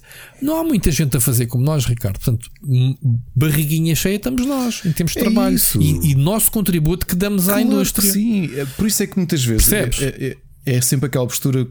Eu, eu vejo queixarem-se e penso, sabes, aquela sensação de com estas coisas todas que andamos a fazer, fazer, olha, eu, eu já disse aqui, eu, eu, nós já estamos a preparar as coisas e tu, e tu vais entrar no, no carril daqui a um. No, na fase 2 da preparação de fazer mais um IndieX em que nós vamos estar novamente a meter férias, a gastar dinheiro do nosso bolso. E, porque sim, porque vamos fazer isto e porque queremos fazer um festival, continuar a fazer um festival europeu, uh, internacional, aliás, de, de jogos indie não é? Que se calhar em, em, formato físico ainda conseguimos ter algum dinheiro, nem que seja para ajudar o, olha, o trabalho que temos lá presencialmente. Uh, mas neste caso vai ser mais um investimento. E por isso é que eu digo, às vezes vejo estes queixumes que eu já me cruzei muitas vezes com malta. Ah, estou aqui com o site e o site não me dá dinheiro, mas tu estás à espera que o site dê esse dinheiro.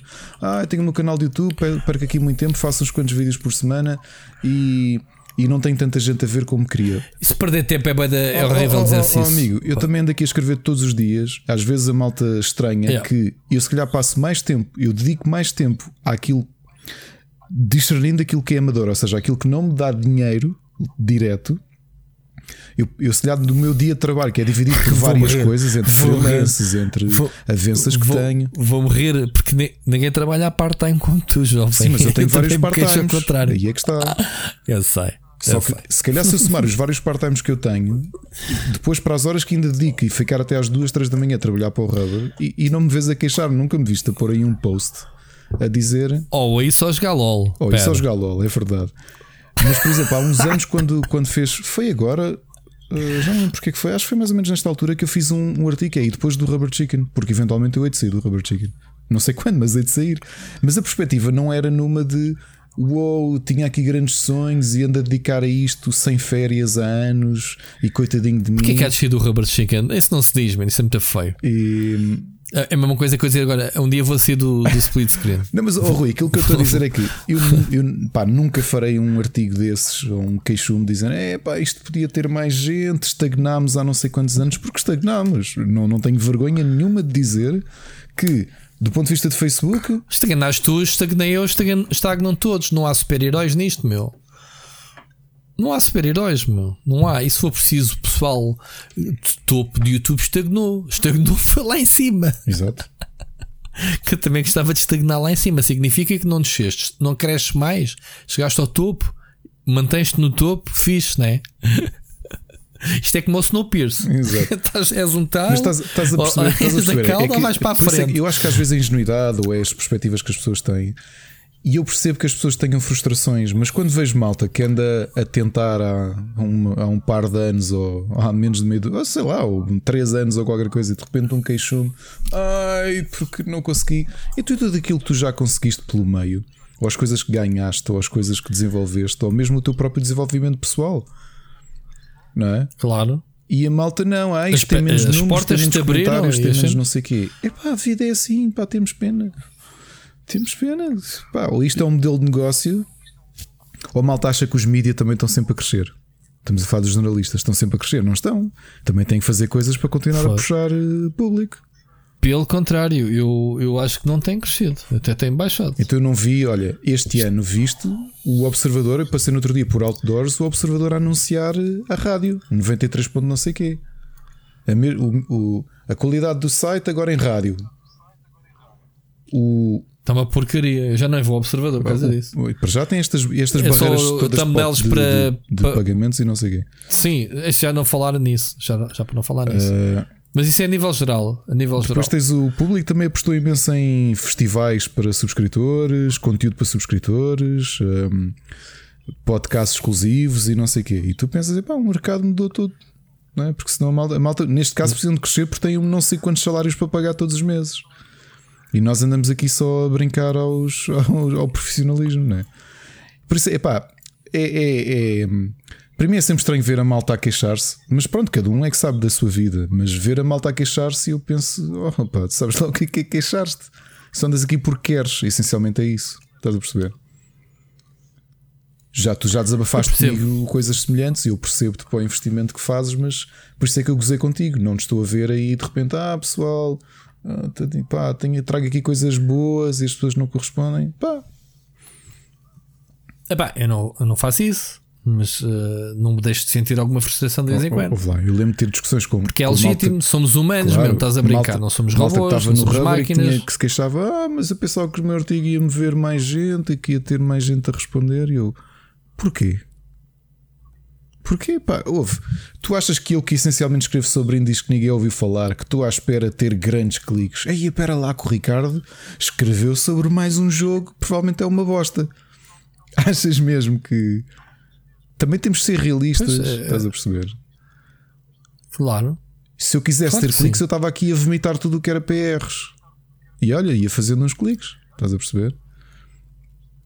Exatamente. Epá, por isso é que esta, às vezes esta falta de realismo ah, me irrita um bocado. Ah, epá, pronto, frustrações temos todos. Eu também tenho as minhas frustrações. Ah, tu sabes que teve ali um período do ano passado em que foi das primeiras vezes em que eu não conseguia escrever. Não conseguia, pá, estava farto disto. Estou farto de fazer isto. Estou farto de fazer isto. Sim, mas isso, é, mas isso é a nossa necessidade como humanos de. Por isso é que eu estou a dizer que isto a Covid está-me a fritar o, a ervilha, que é sai do computador, sai do computador. Eu saio do trabalho, eu saio do trabalho, o meu movimento é fechar o portátil do trabalho, puxar o teclado do, do computador principal, sair de um trabalho para o outro eh, e nem sequer me levanto da cadeira. Estás a ver? Não há aqui uma barreira que diga, man, saíste do trabalho, agora estás noutro, vai lá dentro respirar, vai, vai apanhar o comboio, pis para casa, ou vai beber uma cerveja com um gás. Não há. É, há um ano e meio que andamos nisto. Que eu ando nisto. Ahm, e, e obviamente que, isso espelha-se. Espelha-se, obviamente, que eu não tenho, no meu caso em particular, falta-me alguma energia, mas sinto que essa energia.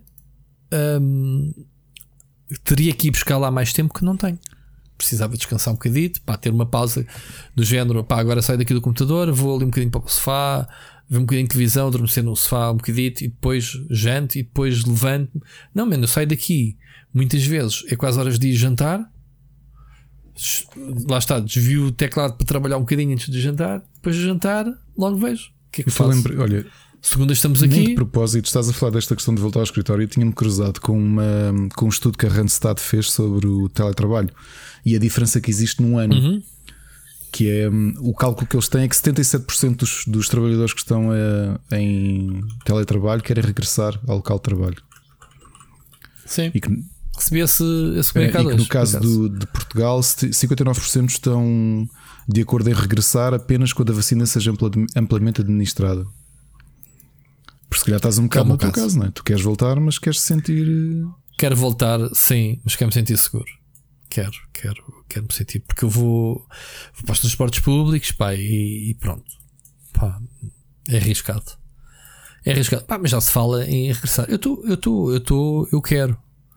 Sinceramente, farto de estar em casa. Ahm, aliás, eu nunca gostei de teletrabalho antes da pandemia, quanto mais ter que trabalhar em casa. Por algumas vezes que eu fiquei em casa e atrofio-me um bocadinho cabeça.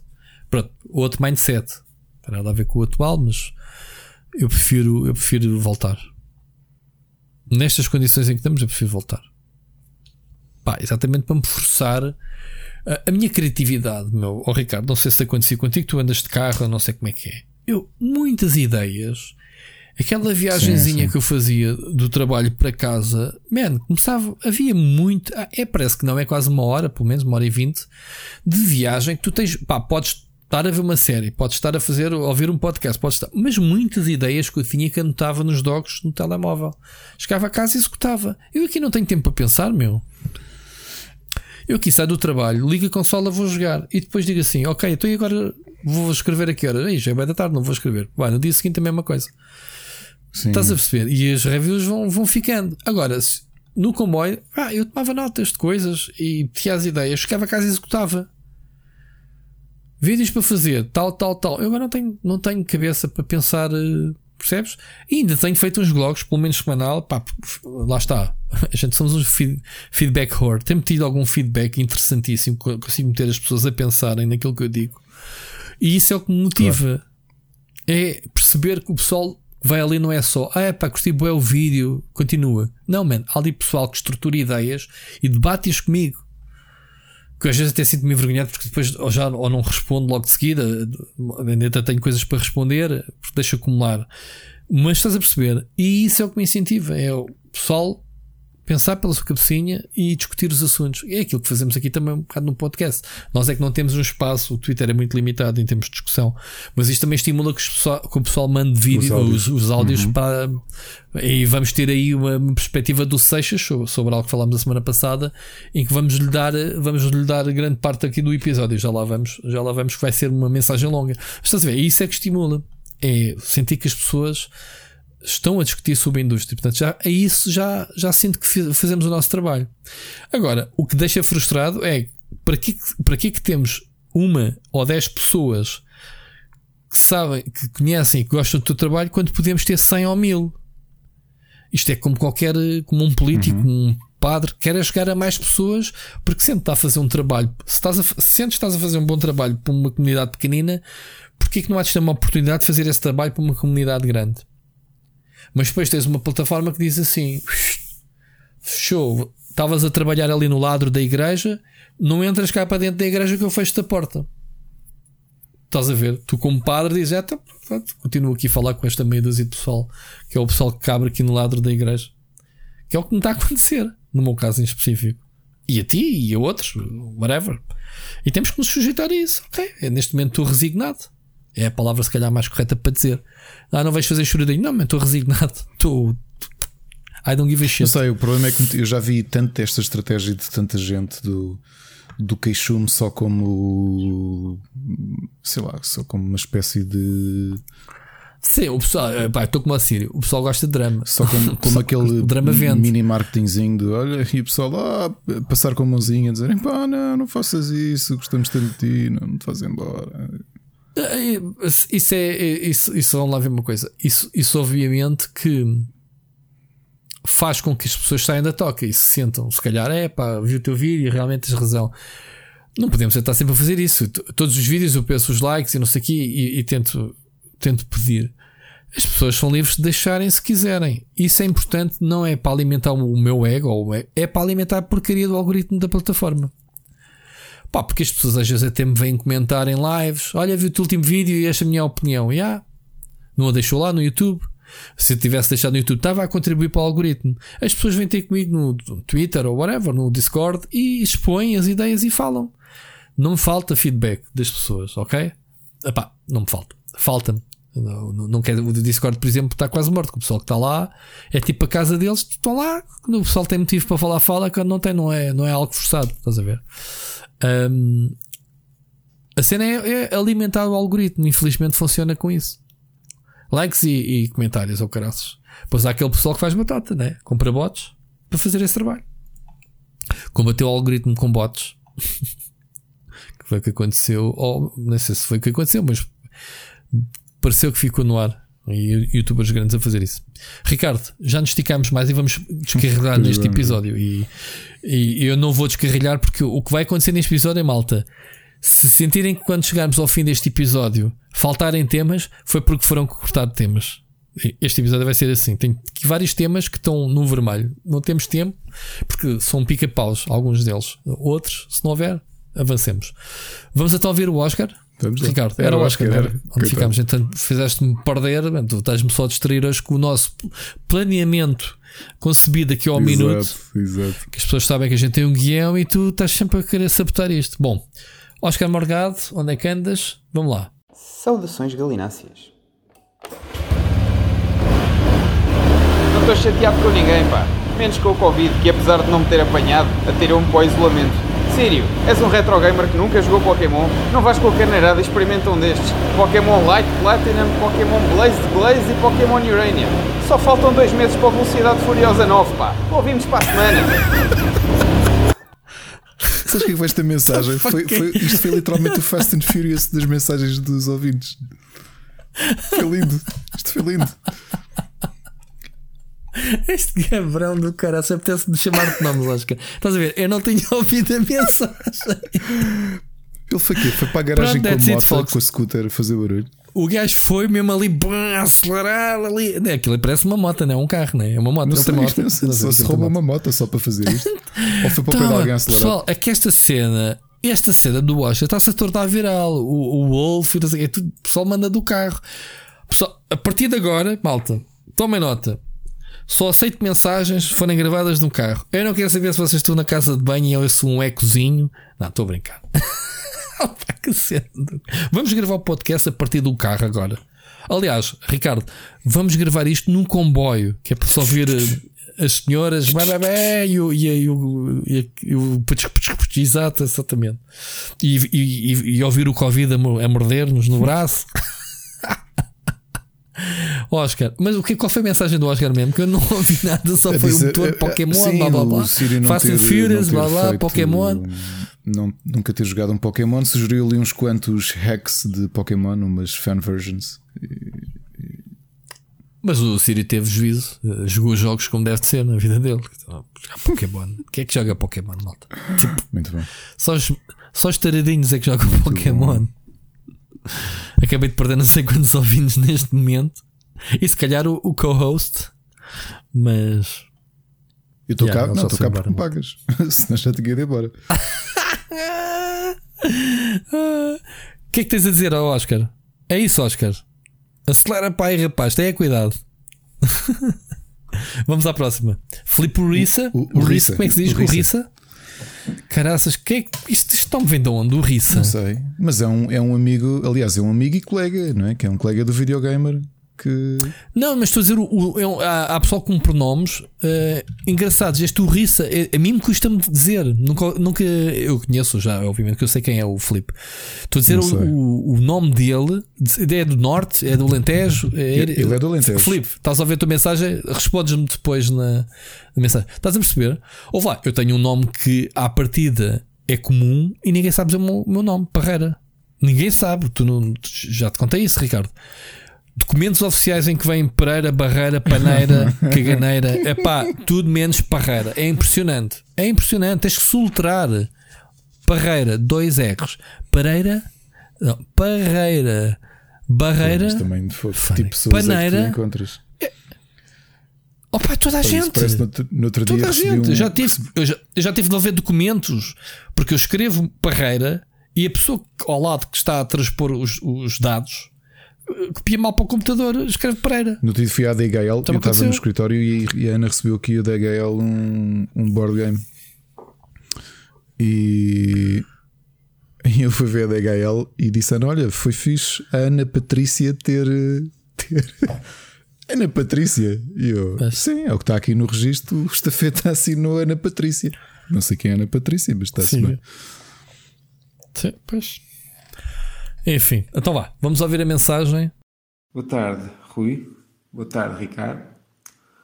Eu sou o Filipe, aquele que interage com vocês no Twitter, que às vezes o Ricardo menciona no, no podcast. Eh, aquele que escreve para, o- para um site pouco conhecido, o Videogamer. Hum, já há muito tempo vos queria mandar uma mensagem. Só não o fiz mais cedo porque detesto ouvir a minha própria voz. Mas pronto, cá estou eu. E mais vale tarde do que nunca. Falando agora em videojogos. ah, a semana passada, no Indie World, na apresentação da Nintendo, saiu o Fez. Adoro aquele jogo e quem puder jogá-lo, que o jogue. É fantástico.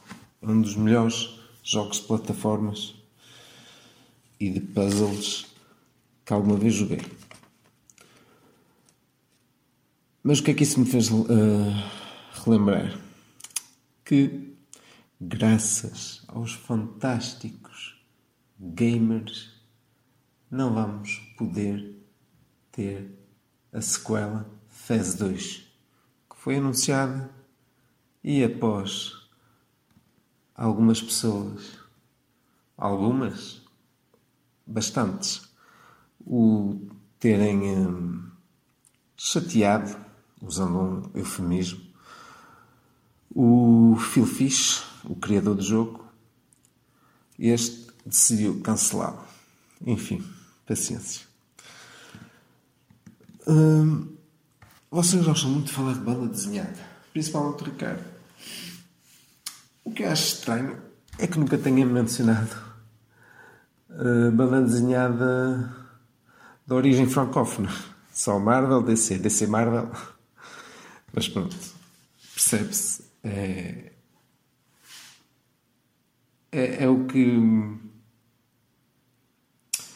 é o que mais está relacionado com, com videojogos. Ad- Adorei ler eh, Asterix, Lucky Luke, eh, Gaston Lagaffe, enfim, um Tintin, uma grande variedade deles. E vocês gostam, gostam de- deste tipo de banda desenhada? Que está mais virada para o humor do que para grandes narrativas, eh, com séries que, que se estendem até, até nunca mais. Enfim, hum, ficam só. Fica só aqui o meu testemunho, a minha mensagem, e acabo agradecendo a vocês dois, porque, como o Ricardo diz, isto Uh, isto é uma, uma terapia para ele. Foi uma terapia para ele. Ou ainda é, não sei. Uh, mas não, não é só para ele. Também falo por mim uh, para quem ouve. Por exemplo, a minha filha nasceu no dia 4 de fevereiro. No dia anterior, o que é que eu fiz? Sozinho no carro, à chuva, o que é que eu fiz? Ouvi o Split Chicken. Não podia ter melhor companhia. Bem, até para a semana. Até para a semana. Estou-lhe a despedida. Estava a pensar se tinha mais alguma coisa para dizer. Grande flip. Grande flip. eh, Gostei muito da tua mensagem. Para já, estavas a dizer que não gostavas da tua voz. A tua voz está cristalina. Um certo eco. Delicioso. Parece que até foi editado o som. Não achaste, Ricardo? Gostei, gostei. Olha, isto bastante. está coisas tramadas. Eu já referi aqui o Filipe, obviamente, e o videogamer várias vezes. O Filipe é uma pessoa que eu admiro e que eh, ainda há um tempo lhe disse: tenho pena de nós, de, de, da vida acontecer e eu não ter mais tempo para falar com ele. É uma pessoa com quem eu gosto de falar muito. É um colega que eu já há muitos anos descobri que também tinha grande paixão por jogos indie e foi inicialmente aquilo que nos aproximou. E, e, o mundo é tão estranho que não houve oportunidade de nos encontrarmos em evento nenhum.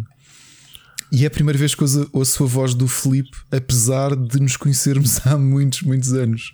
Uh, o nosso relacionamento é apenas Sim, por, magia da internet. Por, por, chat. Certo. E isso é mau? Agora ficaste assinado com a voz do rapaz olha, tô, Fiquei felicíssimo de, ver, de ouvir a mensagem dele. Um, e, e sim, acho que é mais do que merecido. Começando aqui pelo fim, ainda bem que é terapêutico e muitos parabéns pelo nascimento da tua filha. Só para veres, eu não, epá, não, não sabia. Parabéns. Parabéns. Então eu não sabia. Quer dizer, e, gostei do pormenor que ouviu à chuva. Não estragaste telemóvel, do carro, essas coisas.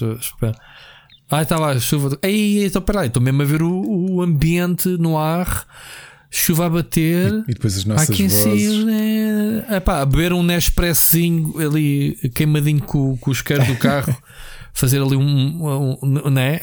como é aquele anúncio de manhã, a bater a chuva tipo no ar, tipo Blade Runner, assim, assim sirenes da polícia de noite. Tá bem, estou a imaginar. Não, mas curti, curti essa, essa descrição de de ouvir o podcast. É, já falámos aqui que o podcast é terapêutico. Eu, por exemplo, comecei a rabujar este episódio e já estou Yeah. aqui na boa. É verdade. Porque isto, isto liberta-nos e, a- sobretudo, uh, abstrai-nos de, de alguma realidade que temos, do stress, da acumulação de stress diária. E, e neste momento estamos aqui e pronto. Yeah. Uh, abstraídos. Olha, Sobre o Ah, Fez, eh, vamos falar primeiro do Fez. Epá, o Phil Fish, quem conhece o Phil Fish e basta ver o indie game da movie para vocês verem, ele é um bocado mimado com esta cena do, do feedback e não sei o quê. Para quem não sabe, o primeiro jogo quase que também nem existia, porque ele, ele zangou-se com o sócio e o sócio meteu-lhe uma ação cautelar que ele não podia mostrar o jogo numa E3, já nem me lembro, E3, eh, whatever, num evento qualquer que era extremamente importante dele mostrar ao mundo e ter estado anos a trabalhar num jogo, mas estar dependente da autorização do sócio, que acabou por assinar tipo à última da hora, já o gajo tinha a estamina montada ou não, sem poder abrir. Viste isso, lembras-te, Sim, sim. Ricardo, do, do, do Indie Game da Movie? E ele é um bocado uh, suscetível a, a, a esse tipo de feedback. Se o pessoal mandou vir com ele ou não, mas é pela postura dele egocêntrica uh, de estar na indústria. De ele ter tido um feedback uh, espetacular da primeira demo, quando mostrou, e subiu-lhe um bocadinho à cabeça. Contrato com a Microsoft, etc, etc. Agora, se ele cancelou o FES 2, epá, sinceramente, não. De uma queda de uma refez. Eu não joguei o FES, mas conheço o jogo. Uh, conheço a mecânica do jogo, de rodares o mundo, andares com aquele bonequinho com o chapelinho vermelho. Como é que se chama aquele chapéu, Ricardo? É um fez. Aquele- É. é um fez? Ah, é um, o fez é o nome do chapéu? Não, pronto, não sabia. E então, hum, eu acho que ele é um bocadinho daqueles. uh, não sei se tens essa uh, perspectiva dele, Ricardo. Aquelas beladonas da indústria que é tipo, ah, sou muito bom e o pessoal chega e eu amo e vou ali para o meu cantinho. Pá, é a ideia que é obviamente que, que partilho, partilho da mesma tristeza do, do Filipe. Realmente, eu rever o, o Fez e lembrar-me que jogo tão bom, não é? É realmente uma pena. Acho que é um, é- é- foi uma mistura explosiva do comportamento que nós sabemos.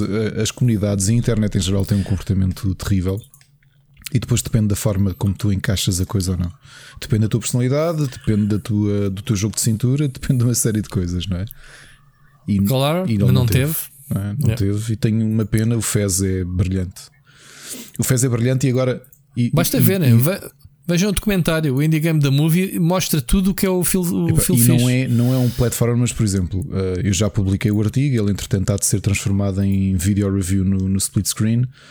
Eh, falando, por exemplo, do, do, do Yoji Naka, que, que nós toda a gente o idolatra, porque epá, ele fez o Sonic, fez o Nights into Dreams e fez outra, uma série de coisas. E é o segundo jogo terrível que ele faz. E de repente tens malta indie a fazer jogos de plataformas, neste caso, obviamente, que é um jogo 2D, mas a fazer um jogo brilhante, como é o Fez. Assim como o Braid é um jogo brilhante. E, e tu quase ganhaste novos heróis com a, vir, com a passagem do, do, do com, com, o mercado indie. Tu ganhaste novos heróis, essencialmente, não é? Tens malta que tu dizes, pá, eles vão lançar um jogo, isto é malta de confiança. Eu tenho isso com uma série de. de... O Braid, falaste no Braid, o Braid foi o que deu nova graça, está de graça à, à, à, à indústria indie que se mantém é até hoje. O John, Jonathan é verdade, Blow com, com, com, com, o Braid. Um, yeah. Portanto, e portanto é verdade que nós agora temos novos heróis. Eu tenho muita pena do Fez, não sei se algum dia ele vai desamarrar o burro. Se fosse meu filho, filho já tinha resolvido a coisa facilmente. Um, tinha conversado com ele. Das partes não, não, não, tinha conversado com ele, sentavas assim, olha para mim. E ele de certeza que o Phil Fish ia desviar o olhar, que é o que o meu filho com dois anos e tal faz. Yeah. E o filho, olha-me nos olhos, vamos conversar os dois. E era isso que eu ia fazer com o Phil Fish. E por favor, nada de fotomontagens deu com o Phil Fish ao colo, se faz favor. Uh, mas fazia-lhe fazia isso, pá, que ele bem, bem precisava. Uh, aqui outro comentário. Falaste yeah. de BD franco-belga, nós já falamos dele até delas várias vezes. Uh, no, no podcast, obviamente que crescemos. Em minha casa, o meu avô era, era e é consumidor de banda desenhada, consumíamos de tudo, e obviamente que banda desenhada franco-belga uhum. não deixava de faltar. Uh, até uhum. há um eu também, vi, eu também cresci com isso. Eu gosto muito, admito que, que Tintin gosto, mas não, nunca, ironicamente, nunca foi dos meus favoritos. Sempre gostei até mais de Corto Maltesa, que não é franco-belga, é banda desenhada europeia, mas não é franco-belga. Sempre gostei mais de Corto Maltesa. E franco-belga mesmo, o meu ator favorito, que eu já falei deles aqui, dele aqui umas quantas vezes, porque uh, naquelas feiras do livro que existem na, na, em montes de estações de metro, há lá livros dele aos pontapés, que é o Comece aí não, é, não são bandas desenhadas tão humorísticas, são assim um bocado mais uh, de reflexão e mais fantasia. Fantasia, mas uh, sobrenatural. Uh, que é o Didier Comece. Há imensos livros em português que estão aí à venda, a 3 euros, 4 euros, aqueles álbuns. Mas também gosto muito de BD franco-belga. Agora, em número e em quantidade, li muito mais banda desenhada americana do que franco-belga. Isso é indiscutível. Pela, pela questão, de, pela questão de, da continuidade. Epá, eu também cresci com o Tintin, com o Asterix. Aliás, eu tinha os álbuns todos do Asterix, ou quase todos. Um, o Lucky Luck, obviamente, man, quem, obviamente que sim. Uh, até, até trago mais os trunfos, por exemplo. Sim. que, o o Marsupilami, depois houve televisão. O, o Spirou e Fantasia uh, também, excelente. Até, até, até consumi uma cena que eu conheci por causa de um videojogo, que era o Largo Winch. Largo. Yeah. O, Largo, o Largo Winch conheci por causa de um jogo que havia. O jogo acho que era italiano, até nem, nem, nem me recordo. Eu, te, eu até pensava que se o jogo não era de Infogram, não era. Agora já que pergunta, já que Olha, era do Ubisoft. Era do Ubisoft, Pumba, era? Né? Era oh, francês. Olha, tinha, era, era capaz de jurar que, que, era, que era de Infogram. Pronto, eu conheci o Largo Winch, personagem. E depois, até mas a banda desenhada disto fizeram uma banda desenhada do, do jogo. Não, ao contrário, obviamente. Uh, mas estás a perceber? Eu tinha o 13, o 13, 13 sim, também é franco-belga, não é? E conheci videojogo, depois vi, pá, não acompanhei a banda desenhada, mas li um álbum ou outro Pá, sim, eh, porque a gente não fala aqui. Não fala aqui muito. Olha, podíamos ter falado uh, que surgiu há um mês, ou nem isso, novo álbum do Asterix. Uhum. Ok? Podíamos eu ter falado. que ligo certo, menos porque desde que o, o Gostinho e o Derzo, né, um morreu e o outro reformou-se, né? ou já morreram os dois? Já não lembro se morreram os dois ou não. Uh... Também, mas os, pá, os autores também já, já morreu o. Uh, como é que ele se chama-se? O, o o Bob Kane morreu e o pessoal é, Bob é, morreu Kane, ano é? passado o Deus. o pessoal continua a consumir nisso, Batman. Claro que sim. É diferente. É? Como é que chama é o criador do Batman? Não foi Rui, Bob é Kane. diferente. Olha, eu precisamente nesta altura eu estou a dar o meu estou a dar o, o, a parte do programa do meu curso de ilustração de Belas Artes é banda desenhada. E esta quinta-feira é a aula de história de, de, da banda desenhada que eu, que eu costumo dar. A grande diferença e que é uma das destrinças que eu faço entre a banda desenhada europeia, neste caso franco-belga, que obviamente é o mercado mais forte, e o americano, é, é a questão autoral e a questão, em alguns aspectos, até quase de propriedade, porque na banda desenhada americana tu és apenas parte da engrenagem. O fato do Bob do, do, do Jill Kane, Jill Kane e o, o Bob, Bob Kane, Kane, e o oh, agora me falharam o nome ou o Joe Shuster e o Joel Siegel não é? terem criado o Super-Homem é indiferente uhum. porque uhum. a propriedade é da marca. Eles são apenas trabalhadores, por isso é que tu tens o Jim Lee que desenhou uh, desenhou X-Men e depois saltou e foi fazer a editora dele. Portanto, aqui não existe isso. Tu és um trabalhador, fazes parte de uma linha de montagem. É indiferente. Não é a mesma coisa que na banda desenhada europeia ou mesmo na banda desenhada japonesa, que é aquilo é do autor. Repara que não há, não há novos álbuns de, de Tintim, porque essa é a vontade do autor. Também, também podemos falar de banda desenhada brasileira, o, o Clube do Bolinha, a Mónica, o Maurício. O Clube do Bolinha não, é? não era brasileiro. Do, do Maurício? Não, é americano. Não? Então, olha, o Magali. Clube do Bolinha, uh, Lulu. Uh, Lulu. A Lulu. É, a Lulu, é, é, é Diz Magali é do, do, do. Mas, mas ah, ok, então eu conheço através do brasileiro. Eu também, eu também li como Clube do Bolinha, aqueles, aqueles revistas que havia traduzidas em brasileiro, né? Mas Sim, mas a, a Mónica, a turma da Mónica e do Sublinha, a gente sabe é que é do Maurício, Maurício mas ele funciona com, com Ghost Writers e com Ghost Artists. Uh, é, é, ah, é? é, muito grande. Houve uma certa altura. Olha, isto parece que estou a antever a minha aula de quinta-feira, mas há uma coisa curiosa do Maurício. Mas o que é que é grande? O Maurício? É, houve ali um período, eu não te consigo precisar, se calhar há 20, 25 anos, em que o Maurício devia ser o terceiro ou quarta banda desenhada mais vendida do mundo, a, atrás da Marvel e da DC. E a explicação é simples. Acredito. Primeiro, porque ele tinha as, as revistas deles eram, tinha semanais e tinha quinzenais. Vendia no mercado brasileiro, que é Sim, gigantesco. Brasil, Brasil, é um mundo. Mais claro, algumas traduções claro. que existia para a Europa. Para o mercado português era fácil, mas depois tinha traduções. E para o Japão. Então aquilo era muito, muito, muito grande. E então vi uma entrevista, uma reportagem que fizeram lá, no, lá em São Paulo com ele. Muito interessante que, a mostrar o escritório. Epá, tu imaginas que ele tem um. Essencialmente é dono de uma. De uma ele é multimilionário, não é? Ah, claro, mano. Até, eles até já têm parques temáticos e tudo. E, tu imaginas, o, nos primeiros yeah. anos era, aquilo era Maurício de Souza. Ele, ele desenhava, escrevia e desenhava tudo sozinho. Yeah. E então eles mostraram o que ele agora faz. Mostraram ele tem a cadeira, tem a sala de CEO. O que ele faz é chega lá o argumentista, dás-lhe as revistas, as cenas e ele podes Vai lá o desenhador, ele contratou malta. Eu por acaso conheci uma pessoa, não, acho que ela não chegou a ir, foi uma, uma ex-sócia de uma ex-patroa minha que chegou a, a, a, enviar trabalho para a Maurício de Souza e aquilo era simples: é tu tinhas de mostrar na sua submissão que conseguias reproduzir o traço dele igualzinho. Porque ele agora o que tem é malta que foi estudando o traço dele e desenha igual a ele. Já não é ele a desenhar nem nada. E depois hum. o que fazem é, acho que ele ainda vê prancha a prancha, vão ter com ele, tá, está tudo ok, tipo, segue. É, o trabalho dele é esse agora. Pai, porque aquilo é uma coisa gigantesca. Pera, mas, é diferente. Oh, Ricardo, cada, eu conheço, eu, sabes que na Goody trabalhei com a. Trabalhei com duas séries muito conhecidas que é uh, My Little Pony Sim, da, da Hasbro. da Hasbro e trabalhei com a, com a Hello Sim. Kitty que são japoneses, agora não me recordo o nome. E trabalhei diretamente ou seja, nós fazíamos as ilustrações e tinham, uh, tinham que ir para lá para, claro, para serem claro. revistas. Houve, eu, eu, não sabia o mundo que é esse, porque tu tens um, um manual sim, sim. que é o estilo de guia, é, tu como é artista deves saber isso. Uh, em que tu tens que dizer: olha, a sobrancelha dele, o traço tem tipo 2 uhum. pixels, um, a saia, a perna, a, aquela, a boca, o rasgo da boca tem que ter. Né, né, né, Isso é tudo passado de briefing aos, aos, aos, artistas.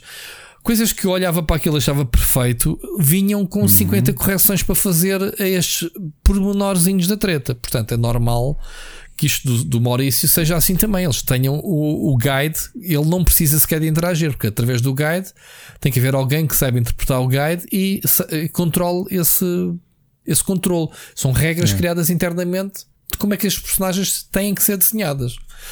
E eu aprendi muito uh, a trabalhar com essas duas cenas. Aliás, até o Ian Neves fez Exato. o castelo da Mar, da, o castelo uhum. de Pony, não sei o quê, que eles nem sequer tinham em 3D. E, e, isso, pronto, acredito aquilo que tu estás a dizer que o Maurício simplesmente olhava Sim. para as cenas. Mas isso está o estilo de guia, o guia, o guia de estilo, ou o estilo de guia, como é que se diz? Estilo. Mas aqui a diferença que eu te dizia yeah. é que na, na banda desenhada europeia a coisa muda de figura, ou seja, o autor é o aspecto mais importante. Portanto, repara que o, quando. Uhum quando o Goscinny morreu, um, o Derzo continuou, a, um, continuou a, a, produzir. E antes dele morrer, ele cedeu, ele, ele escolheu quem é que ia ser o, o, o seguidor. Certo. A mesma coisa que aconteceu, que se calhar em Portugal é conhecido nos fãs de banda desenhada, mas o Spirro e Fantásio é uma banda desenhada que vendeu imenso e chegou a ter um videojogo, lembras-te? Um, e também já teve uma série de artistas, que aquilo começou com o GG, foi o primeiro de todos, e depois o, o Francan, que é o mais conhecido, mas entretanto já teve muita gente a passar por lá. Uh, porque ali depois depende do, do, do que existe por trás. Mas a, a, Marvel, a Marvel e a DC é um bocado contrário. É é... não, não, há um, um guia de estilo e cada artista Exatamente. impõe o é seu próprio é estilo. Muito, o mercado é muito diferente. Na Europa passas muito pela ideia do autor. O tempo que demora a fazer é diferente, eh, é um, é um processo muito mais. Ehm, eh, muito mais controlado pelo autor. A editora é literalmente o, o, a plataforma, não, não interfere. Na Marvel, não. Na Marvel, certo. aquilo é da Marvel. E olha, agora esta semana és tu. É, é como o mercado tipo futebol. Agora és bom, estás aqui, deixa-me gostar de ti e vais-te embora. Percebes? É, uhum. é a grande uhum. diferença. Uh, e, e, obviamente que a nível de temática também é muito diferente, a nível de, de formato também é muito diferente. Mas sim, a bandezinha da Franco-Belga tem coisas excelentes. O Valerian é excelente. Uh, há uns anos, uhum. ainda foi o saudoso Geraldo Lino é, que nos deixou, que costumava fazer um, um álbum que é o álbum mais impraticável. Aliás, eu não encontro as, as minhas cópias. Ele fazia uma, uma edição de autor que lançava na Amadora. Imagina um álbum A2. Tu estás a ver o que é teres um livro A2? Ele fazia um livro A2 e convidava montes de artistas portugueses e, e argumentistas. Isso era gigante. É, é gigante, esquece. Eu, eu, eu, tinha isso atrás do móvel porque era onde cabia. Não tenho nenhuma prateleira onde caiba um livro A2. Um, e ele costumava fazer umas coisas, obviamente, muito, muito centrada no mercado franco-belga. É, era, um, era uma antologia e aquilo era, era de edição limitada que se chamava Efeméride. A primeira foi dedicada, acho eu que foi o Tintim, e o segundo foi o. Ah, não, o Tintim eu participei. E então o que é que era? Cada autor tinha apenas uma instrução. Tu desenhavas uma prancha e tinhas de imaginar, uh, naquele caso era o Tintin no século XXI. Epá, eu desenhei, então era o Tintin no McDonald's à venda, porque cada vez havia menos jornalistas pagos. Gajo tem piada. E a minha banda desenhada foi essa. Sim. A última vez que participei, eu, foi, eu fiz com o Valerian, porque gosto muito. É um autor de banda desenhada franco-belga, do qual eu gosto muito. Um autor, uma, uma série.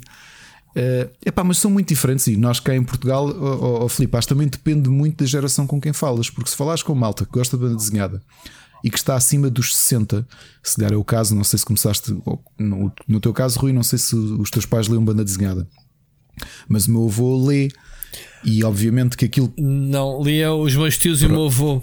E foi, foi onde eu descobri os primeiros livros da revistas da Marvel. Então o que é que acontece? Eh, especialmente as coisas mais antigas em Portugal, tipo o Mosquito e as revistas, aquelas tipo o Jornal da BD que compilavam uma, duas páginas do, do, do Valerian e depois para, para o mês que vem tinhas, para a semana que vem tinhas que comprar o outro para continuar a ler. Um, quase tudo era baseado em, em mercado franco-belga. Portanto, há uma geração que para eles a banda desenhada, por exemplo, eu sempre senti um grande corte. Eu que tenho, que estou nesta geração da malta, como tu, não é? Que se calhar cresceu mesmo, foi com banda desenhada da Marvel e da DC quando havia, uh, ainda há a tertulia BD, agora obviamente em digital, mas aquela tertulia que durou 30 anos no restaurante Gina do, do Parque Maior, organizado pelo Geraldo Lino, que eu fui uma série de vezes. Houve uma vez que eu fui o convidado especial, como, como autor de banda desenhada, e. É, também cresceste a ver a banda, desenha, a banda desenhada da Gina? Estavas a dizer? Restaurante Gina, restaurante Gina. É, e, ah, mas é era aquelas revistas que havia da Gina, banda desenhada. Tinha umas histórias fixas. E era engraçado, tu juntavas ali gerações diferentes, que era a malta da nossa geração, que se calhar tinha mais influência do mercado franco-belga, a malta mais velha, como, como o querido Geraldo Lino, não é? A malta que tinha 70, 80 anos e que para eles a banda desenhada, acima de tudo, era a BD europeia, estás a ver? Franco-belga, era Tintin, Asterix, Lucky Luke, Blake and Mortimer, isso é que era, estás a perceber? Uh, e depois, curiosamente, a geração de malta mais nova que nós, que é o quê? O mangá. Ou seja, a banda desenhada americana não nos diz nada, a banda desenhada europeia não nos diz nada. Para eles é mangá, puro, puro e duro, estás a perceber? Olha, ainda bem, não sei se vais acrescentar não. mais alguma coisa. Então, fiz porque fazemos aqui uma alteração e estou-me a lembrar da última mensagem que ouvi. Vamos ouvir a mensagem do Ruben. E uh, lembra-te o que okay. acabaste de dizer agora, para verem o gancho espetacular deste guião. Bora lá, Ruben de Brito. Boas, Ricardo e Rui. Vou contar se a vossa vida fosse pacata e feliz um dia alegre, na felicidade. se um dia fosse invadida por titãs. Estou a falar de Attack on Titan, um bom mangá um BD. Querem te chamar. O último capítulo foi muito bom. Recomendo ler Attack on Titan, no início, ao fim, ou anime. Outro dia encontrei um BD muito fixe da Marvel. Esquece, ações Marvel número 6. É muito antigo. Gostava vocês que falassem muito mais de BDs ou mangás. Obrigado por ouvirem esta mensagem. Sejam felizes e vejam Attack on Titan. Ou leiam. Epá, diz lá que estas ligações não são espetaculares, Ricardo. Está tudo aqui ao detalhe. Viste, viste onde é que estavas? Falar do mangá? Olha aí, responde aí. Ruben, Oh, Ruben. eh, conheço bem, estou atrasado no anime e o Shingeki no Kyojin, o Attack on Titan, como é traduzido, teve uma particularidade. Eu vi a primeira série, eu Pronto, adoro Teve Ruben uma também já particularidade. Foi o primeiro anime que eu consegui ver com a Ana, porque começámos a ver aquilo e ela disse: Epá, isto sim não tem aquelas uh, fatelices. Foi o primeiro anime que eu vi e que gostei. Pronto, olha, tu estás estás com a Ana. Primeiro anime que eu gostei, Pois tirando é Dragon Ball. estás- olha, Pronto, tal e qual com a. Ana, porque o, o problema Tal que ela qual. tinha é dizer, pá, finalmente um anime que não tem aqueles clichês todos, aquelas coisas parvas, aqueles. hum, aqueles aquelas caras parvas que os personagens fazem, não, não tem nada disso. É puro e duro. ah, É mas é muito É, negro, é muito, é. muito pesado. Eu fiquei na acaso. primeira temporada e estou atrasadíssimo. Portanto, como isto já está no Netflix, eu até disse: Eu também. vamos. Temos de retomar. Eu também Temos de tô- retomar para ver. vi a primeira season e depois de- foi aqui na quarta, né? Nem sei. Ou- Nem sei. Já nem sei. Sim, Ruben, fica aqui promessa que eu vou voltar um dia. Eu gostei muito, gostei. Agora do mangá, não. Mangá, Mangá, ainda não comecei a ler. anime, Cheguei sim. a pensar em ler, até porque o Marcos Janeiro é grande fã e diz que, como ele não conseguia esperar pelo anime, preferiu simplesmente começar a ler o mangá para saber o que é que se passa. Ok? Ok. Ele depois falou aqui numa coisa curiosa: os seleções Marvel são os livros que praticamente todos têm a Uhum. mesma capa. São livros de capa dura. Falámos aqui da outra vez, Eh, não eu foi? por acaso acho que não tem nenhum. Os seleções Marvel faziam era juntavam três revistas daquelas que nós comprámos e punham todas no mesmo livro. Certo. Uma curiosidade da, E, e nem sequer era por ordem cronológica, isso era mesmo para, para, para É, consumo era, era, imediato. era, era. Pá, era um bocado semelhante ao não? Zipper Disney casual. também da Abril, estás a ver? Que aquilo tinha ali um. Sim. ou os, nem, desculpa, nem eram os Zipper Disney, eram, nem eram os especiais, eram aqueles também que faziam mesmo, mas com a Marvel. Também eram capa dura da Marvel, da, da Disney. Isto era muito habitual, Sim, daquelas era coisas ires um- Era para ires a um quiosque e não lês nada a não sei o quê, vais para a praia ou vais para o café e pedes um- uma revista daquelas, que era uma coisa. um- uma revista não, que aquilo era capa dura. Só uma particularidade. Uh, a primeira vez que eu, que, eu, que eu tive para comprar uma coisa destas na Feira da Ladra, eu ia ao engano, porque a capa, a capa destas seleções Marvel todas, é uma ilustração do Dave Cockrum. O Dave Cockrum, para quem não sabe, é um dos, das referências dos X-Men nos anos 70. Foi ele que fez um, a saga do. Foi ele que fez a saga contra a ninhada, portanto, as batalhas espaciais do- dos X-Men depois da Fênix, que é a fase do John Byrne, foi Dave Cockrum. E ele é realmente um artista emblemático. E eu fiquei na altura conquistado porque eram assim uns super-heróis que não conhecia. E eu não conhecia por uma razão simples: é que a Abril pegou numa ilustração dele de uma coisa que ele fez a título pessoal que não era da Marvel e meteu como capa destes livros. É sempre a mesma capa. Isto agora foi um momento mega nerd de, de gajos. De, de, esqueçam. O gajo está a coordenar essas publicações, Jesus. Vai, vai à net buscar qualquer Na coisa. não era net, aquilo deve ter arranjado ali uma ilustração e repara que as capas são todas iguais. Escreves seleções Marvel na net e as capas duras têm todas a mesma capa, muda a- a cor do fundo. Muito bem. Siga. Vamos continuar. Mais uma noticiazinha daquelas pique-pique. Não sei se só viste os rumores este fim de semana de que a Square Enix queria comprar a Square A Enix. Square Enix. Ok? A Square A Enix. Square Enix queria se comprar assim mesmo. Mas é mentira. Não, houve rumores Ah, de sim, que havia. E, e havia malta a apostar não se quem falou, era. não se Muita falou gente dizia bem. que era a Sony que era para rebater a. Não, até, até o sítio onde eu vi diziam que eram tipo da área bancária, de, sei lá, investidores mesmo. muita gente Não- que apostava era- que era a Sony, que era o move contrário Ah, ao. Tu agora podes dizer isso e eu digo, eu digo que era a Microsoft, pronto, que era Que era para combater- Pá, para um combater ser. a compra da Bethesda que iam comprar a Square Enix. Certo. Epá, eu, eu, estas, eu, eu estas coisas. A Square Enix tem um problema muito grande atualmente que é recuperar o investimento feito no Avengers. Eu acho que, eu acho que eles têm essa entaladíssima já há uns meses. E então, esta noticiazinha, pá, se foi plantada ou não, não sei, mas estas coisas acontecem. E, e tenho visto na indústria, a indústria tecnológica, tem acontecido algumas destas coisas. Quando surgem estes rumores, sabes o que é que acontece? Claro. As ações disparam. Pronto, e eh, neste caso não foi exceção, subiram 13,80% logo. Pum, ai, vai ser comprada a Square Enix, pum, logo investir. O que é que acontece? Eles vieram logo dizer todos ofendidos que era mentira. Agora, se foi manobra ou não, não sei. Ok? Eles afirmam que é mentira.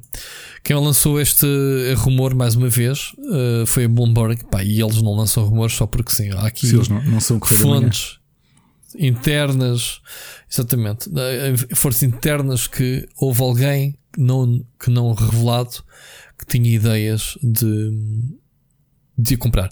Depois eles fizeram um statement. Aliás, normalmente nem a Square nem, nem, nem as empresas visadas eh, sequer se pronunciam publicamente. E eles vêm logo dizer logo: não, não, nós oficialmente nós não estamos a considerar eh, vender a empresa nem qualquer parte do nosso negócio, eh, nem sequer recebemos qualquer oferta de uma third party para adquirir a nossa empresa ou alguma parte do nosso negócio. Portanto, eles vieram logo dizer: pá, vão para o caraças, não, isso não nos impediu de subirem na bolsa. Não sei se depois o trambolhão é pior ou não, mas eh, de qualquer forma, aqui há qualquer coisa sempre. Há sempre um fuminho de qualquer coisa. Estás a perceber? Ah, epá, e eles têm esta cena do, do Marvel foi um tiro no pé tão grande. Ahm, pode ser que agora o Outriders lhes dê algum balanço nas contas, que acho que o jogo está a vender muito bem Ah, e teve no Game Pass, ou está no Game Pass, etc. Ahm, mas estás a perceber a, a- cena? Não sei se isto já- não começa a ser eh, um bocadinho marosca. Está aí o documento oficial e tudo, não sei se sabriste. eh, um statement muito simples. Que a Bloomberg teve- respondeu mesmo à Bloomberg. Tipo, os gajos anunciaram que havia diversos compradores que queriam comprar a Square Enix. Dizemos já que é tudo treta. Ok? Não temos a considerar nada. Pronto, não sei, Ricardo. Estas siganices acontecerem nesta, nesta indústria, chegarmos a este ponto da especulação, isto é esquisito, É um não é? Um bocado. É um bocado esquisito, não fica bem. Acho que não fica bem. eh, Quer dizer, eles se calhar, coitados, nem têm culpa, a Square Enix, mas beneficiaram com isso.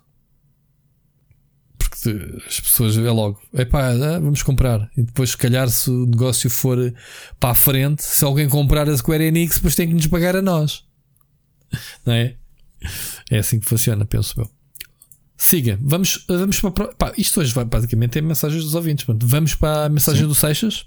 Olá Ricardo, olá Rui. Eh, ouvi dizer então que sentiram a minha falta a semana passada e eu esta semana vim aqui dissecar eh, estas últimas notícias sobre a Epic Game Store e o seu processo contra a Apple.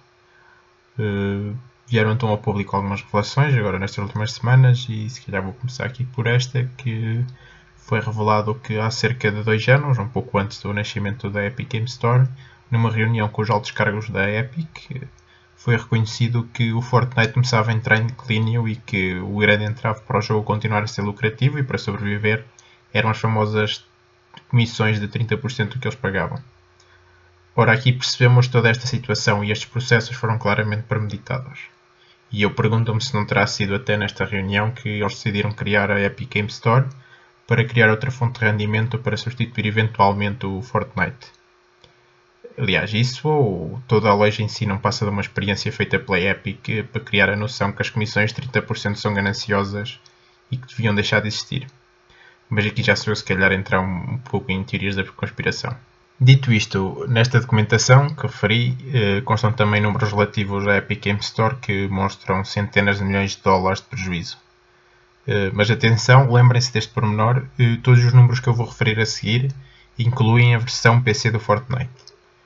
Ora, em 2019, a Epic na sua loja perdeu cerca de 181 milhões de dólares e em 2020, o ano em que todas as empresas de videojogos tiveram lucros recorde, a Epic teve prejuízos recorde no valor de 273 milhões de dólares, largamente superior a todas as projeções que a Epic tinha feito, sendo que eles ainda assim prevêem ter lucros a partir de 2023.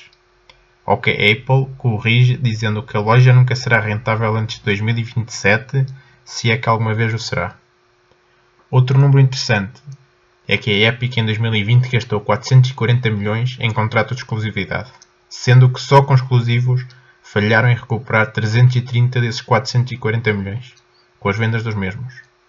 Trocando isto por miúdos, nem sequer os exclusivos vendem bem na Epic, e claramente a versão PC do Fortnite, apesar da declínio, é o que está a fazer com que estes números não sejam imensamente piores. Ainda sobre a rentabilidade da Epic Game Store e das comissões, gostava de referir alguns pontos que li de, de uma análise feita a estes dados, em, nos quais a Epic menciona que os 12% que eles cobram de taxa são suficientes para pagar os custos de operação variáveis, o que para leigos não quer dizer nada, mas que, pelo menos nos Estados Unidos, é a expressão usada quando alguém se refere aos custos sem incluir custos fixos, ou seja, como os salários de, dos trabalhadores.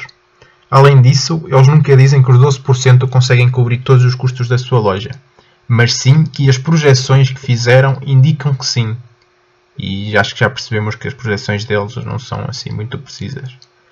Ora, a única conclusão que podemos chegar para eles usarem exatamente estas palavras é porque os famosos 12% de comissão não chegam para cobrir todos os custos da loja, tal como eles nos levam a crer. Até agora chegamos à conclusão que 1. Um, os exclusivos vendem pouco, 2. Os 12% de comissões não são suficientes para suportar uma loja. Mas não fica por aqui, e não é preciso estar atento a estas notícias ou seguir estes processos para perceber isso. Por isso convido agora os ouvintes que estejam a ouvir no computador ou perto dele a abrirem Epic Game Store e irem à tab do Store e fazerem scroll até chegarem aos top sellers. Ora, vamos presumir que por top sellers eles assumem os jogos são mais adicionados a contas porque logo em primeiro lugar nos mais vendidos aparece o Rocket League, cujo preço é free, gratuito. Depois, pronto, temos o Horizon, que tem agora um evento com o Fortnite, temos o GTA V, que é o GTA V, pronto. Temos Hitman, Borderlands 3, são exclusivos da Epic. Mas este padrão repete-se. Todos os top sellers da, da Epic Game Store são jogos que ou são free, nem percebo porque é que estão nos top sellers, são free, ou são jogos que têm eventos com o Fortnite e que oferecem skins para o Fortnite na sua compra, ou são jogos que foram exclusivos. E esta regra repete-se quase regra geral. Mas isto nem é o pior. Se fizerem scroll ainda mais para baixo, vão chegar a uma parte que diz jogos mais populares. Ou uma tab que diz jogos mais populares. E o que é que podemos retirar desta tab? Que provavelmente estes são os jogos mais jogados da Store. E toda a gente deve estar a pensar: hum, vão ser o Fortnite e os exclusivos da Epic. Errado. Vejam então comigo alguns dos jogos mais populares da Epic. Em primeiro e segundo lugar, claramente, Fortnite e Rocket League são os, os mais jogados. Isso acho que não havia dúvidas. Mas depois, por exemplo, em quinto lugar, temos o Stranded Deep em sexto lugar, o Torchlight 2. Em oitavo lugar, o Metro 2033. Para além de todos eles serem jogos já bastante antigos, também têm em comum que foram oferecidos pela Epic. Este padrão novamente repete-se. Se forem ver os jogos mais populares, veem que são jogos que foram oferecidos pela Epic, jogos antigos e quase regra geral poucos exclusivos, poucos, poucos jogos third party estejam em mais do que uma loja, então acho que praticamente nenhum.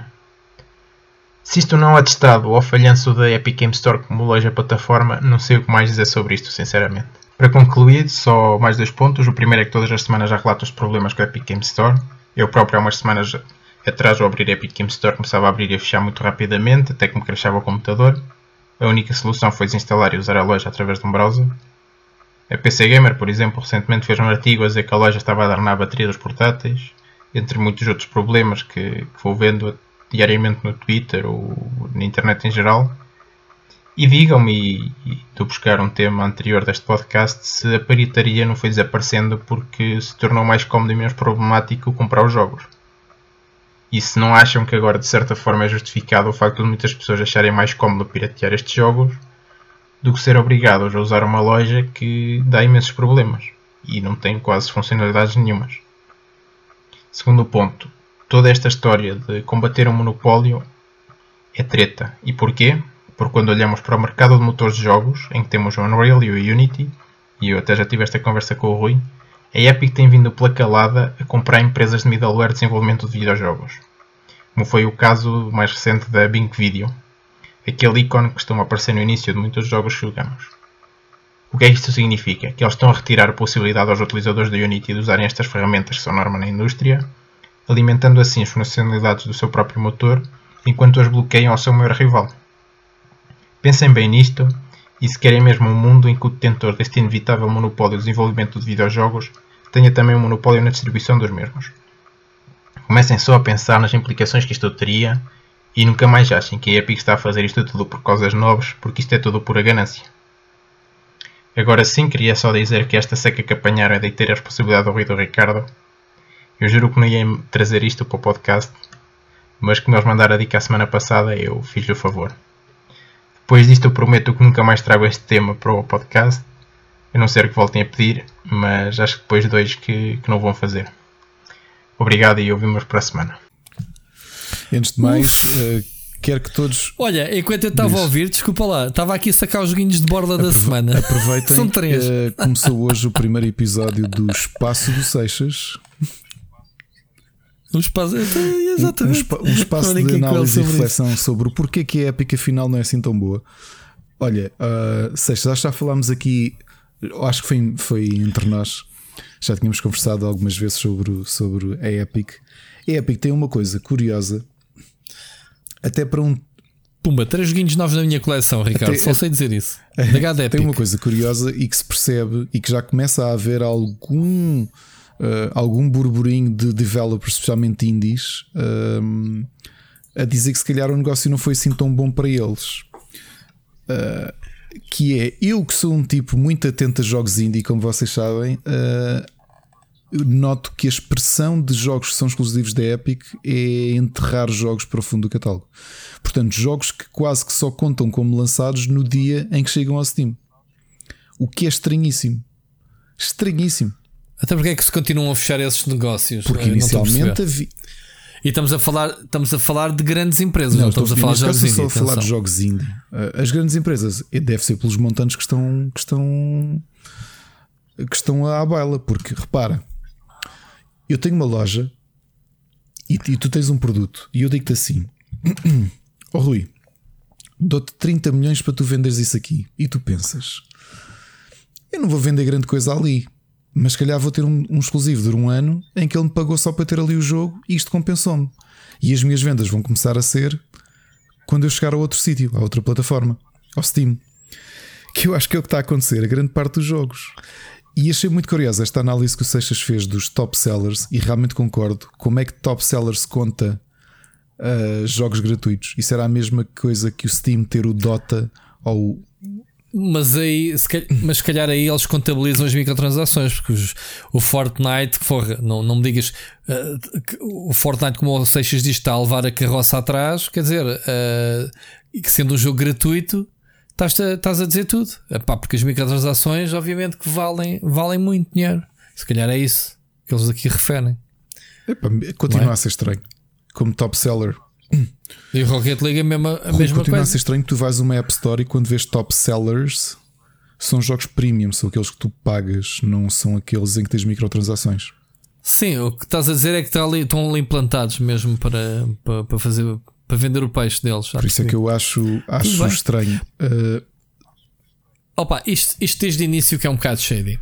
Ok? É, o, o Seixas tem uma visão da Epic em relação à, à, à loja que eu respeito, porque eu também não confiaria o meu dinheiro numa Epic Store sabendo a bandalheira que a loja é em si. Uh, montes de features que faltam e já estamos com uma loja há dois anos e a loja parece a mesma desde que foi lançado em beta. Se calhar até ainda está em beta. Sei se já saiu. e tenho três jogos instalados no, na Epic. Enquanto no Steam eu instalei, como tenho noutro disco os jogos, mudei a pasta e ele, ok, estão aqui os teus jogos.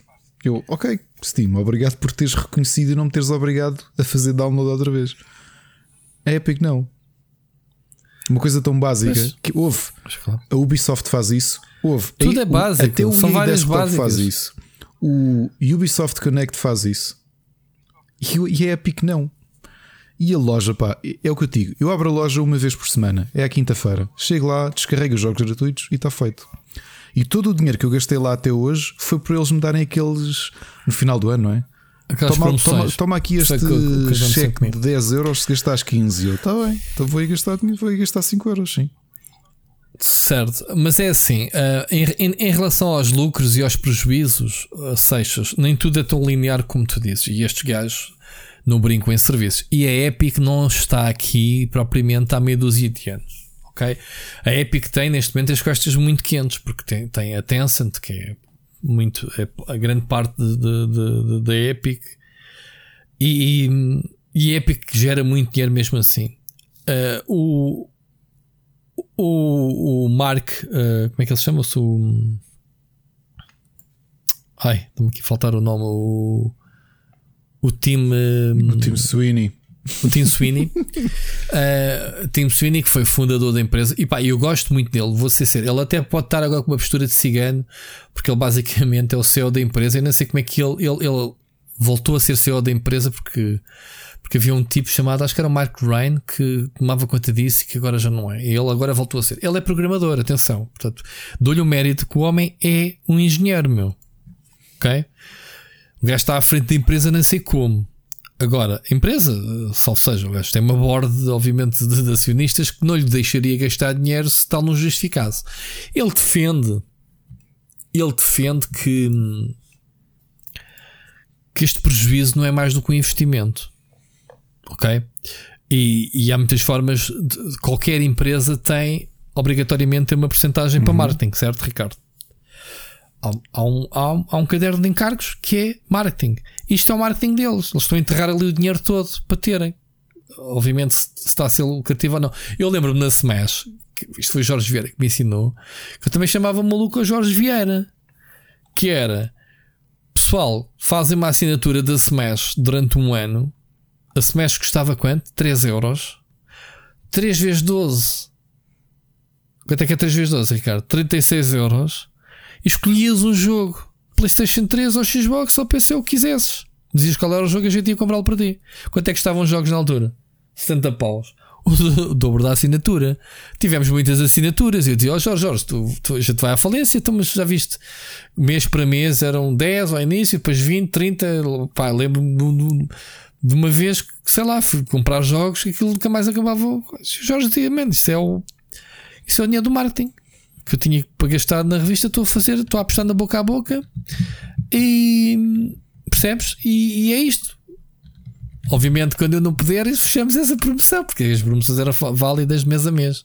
Nunca fazíamos tipo, percebes? Lançávamos a campanha no mês, no, no- na campanha. Mas eu também achava muito estranho isso. Esse tipo de prejuízo é um investimento. Marketing, as pessoas estão a falar nela. Tu estás a falar na Epic Store, eu estou a falar na Epic Store, o Ricardo. E se calhar alguém que está a ouvir este podcast amanhã vai lá ver as novidades, aí os jogos da borla, e depois de repente, olha, eu gosto deste jogo, é pagar, ok, vou comprar. É assim que eles esperam. É assim. Agora, obviamente, quem tem dois dedos de testa percebe que meter ali dinheiro, eles podem simplesmente fechar aquilo num dia. Agora, hum, se eles vão ser lucrati- lucrativos em 2023 e a Apple diz que é em 2027, lembra-te que a Apple está ressabiada com a Epic por causa dessa história toda das comissões, ok? Eles têm um caso. Agora andam-se, eles andam basicamente a avaliar-se constantemente e a Epic. ah, e a Apple teve essa necessidade de apresentar, tanto que a Epic, por exemplo, obrigou a Steam a depor eh, contra a Epic. Quer dizer, rivais, ainda por cima. Sobretudo por causa destas cenas das comissões e não sei o quê. Porque o Steam também tem negócios na, na Apple Store, né? Também tem as suas aplicações e os seus jogos. Ah, e isto é tudo uma, uma máfia. Eles estão em guerra aberta, a Apple e a Epic. Portanto, por causa disso, a história da comissão. Mas lembra-te uma coisa, Seixas, podemos dizer que essa cena dos 30% é bullshit. Seria bullshit se fosse só a Epic dizer.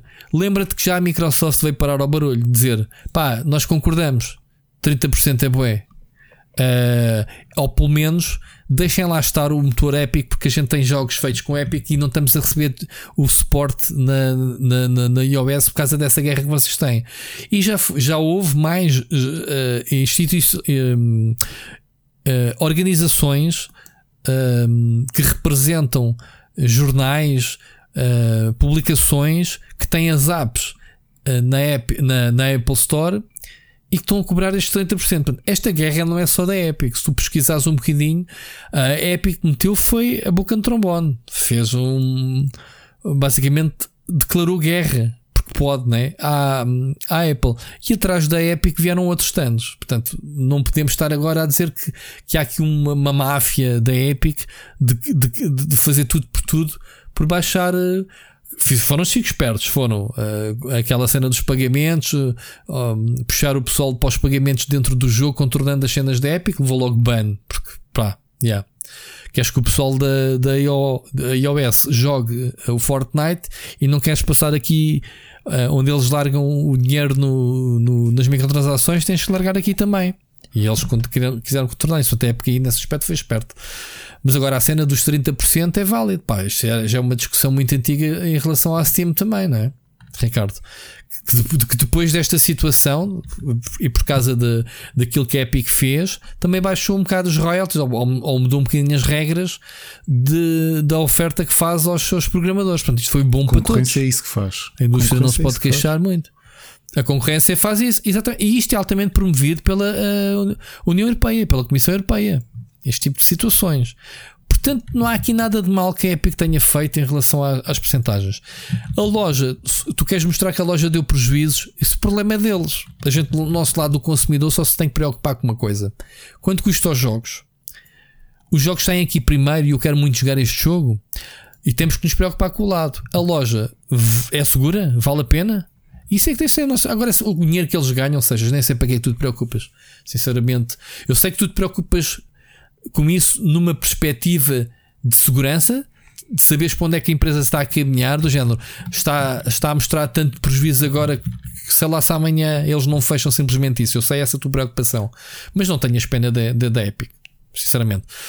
E, e, e, respondendo sobre a tecnologia, não acho justo que a gente agora acuse a Epic de andar a, a manipular a manipular o mercado a querer ter o um monopólio das aplicações middlewares, quando a Epic é simplesmente o principal fornecedor de tecnologia da indústria. Ponto. Foram eles que inventaram um modelo de negócio que atualmente se aplica a todas as ferramentas, Ricardo, certo? Ou seja, a Epic, o, o Unreal é de borla, fazes X de dinheiro com o teu uh, jogo e falamos então de negócios. Se não fizeres dinheiro, utiliza as ferramentas, diverte tenta fazer o teu melhor. E, e, atrás dele foi a. Como é que se chama o outro motor? O. Uh, Ricardo, como é que se chama outro motor uh, muito conhecido? Uhum. O, o, Unity. Foram atrás do mesmo modelo de negócio. E a Epic anda nisto há mais de 30 anos, oferecendo os melhores motores de jogo. Portanto, e, e muitos jogos são produzidos com o motor da Epic. Obviamente, eles têm que ganhar dinheiro com royalties, claro. Faz parte das regras em todo lado. Não, não é, Ricardo? Não concordas? Eu, eu acho que eles não estão a fazer nada de desonesto. Porque se tu fores a ver as redes sociais, as grandes uh, fabricantes andam sempre a tentar comprar-se umas às, às outras. Agora saiu aquela aplicação do, House Party, né? Como é que se chama? Isso é ok. House Party, não é House Party, cara. O... Ai que estupidez. Como é que se chama a aplicação? Uh, é, é uma rede social só de áudio. É, é, tipo streamings de áudio. É fixe para podcast, isso, uh, que está a ter um grande sucesso. É, é, é House Party. Part, é a ganda branca. Escrevo sobre isso todos os dias e esqueço. Uh, e obviamente que o pessoal anda todo a tentar imitar uh, a aplicação. É a House Party, é claro que sim. Deu uma gama branca, disse o nome bem da, da aplicação. Basicamente é, é, uma rede social, Ricardo. Só está disponível para iOS. em, que, em que tu crias uma transmissão de áudio. Podes convidar pessoal, pode, o, o público pode levantar um, a mão para, para te fazer uma pergunta em direto, estás a ver? uma cena, uma cena gira no conceito. E tem sido um sucesso muito grande. E Facebooks, eh, Twitters, eh, eh, toda a gente está a fazer imitações desta aplicação agora. Isto para dizer o quê? Que uh, os takeovers. Uh, a eliminação da concorrência há em todas as indústrias, todas as empresas. A Apple compra pff, dezenas de empresas por mês. Querem se meter num certo negócio, eles compram ou fazem parcerias com empresas especializadas neste campo. A Apple, neste momento, tem tentado a comprar empresas de realidade aumentada porque quer lançar um headset de realidade aumentada. A Xiaomi fez a aquisição qualquer agora de uma fabricante de carros ou juntou-se porque vai lançar um carro autónomo. Estas fusões acontecem porque é um atalho para chegar a um objetivo. E, e se a Epic adquiriu, digamos assim, aquilo que tu dizes de um middleware, foi porque provavelmente acrescenta valor à sua tecnologia e lhes faz sentido. Isso e ter um monopólio, é pá. Existem vários motores de jogo, portanto, não há, além da Epic, tens o Frostbite. Se são licenciados ou não, não, não, não, provavelmente não. Mas neste momento, tens dois grandes motores a fazerem concorrência, mas eles sempre, sempre ofereceram tecnologia a todos.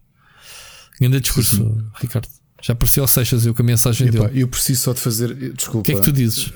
Quando, eu não, não tenho mais nada a acrescentar, só que enquanto falava contigo, estava aqui a pensar, isto, isto ainda hero da moment, estive aqui a falar de uma pessoa e depois esqueci-me. Tenho que fazer uma pequena correção antes de avançarmos. Posso voltar atrás? Desculpa lá. Então nem acompanho aqui. Então, mas eh, vou desgravar o podcast e, e rebobinamos é isto. falar do Dave Cockrum, efeito estúpido. Isto deve ser do avançado da hora.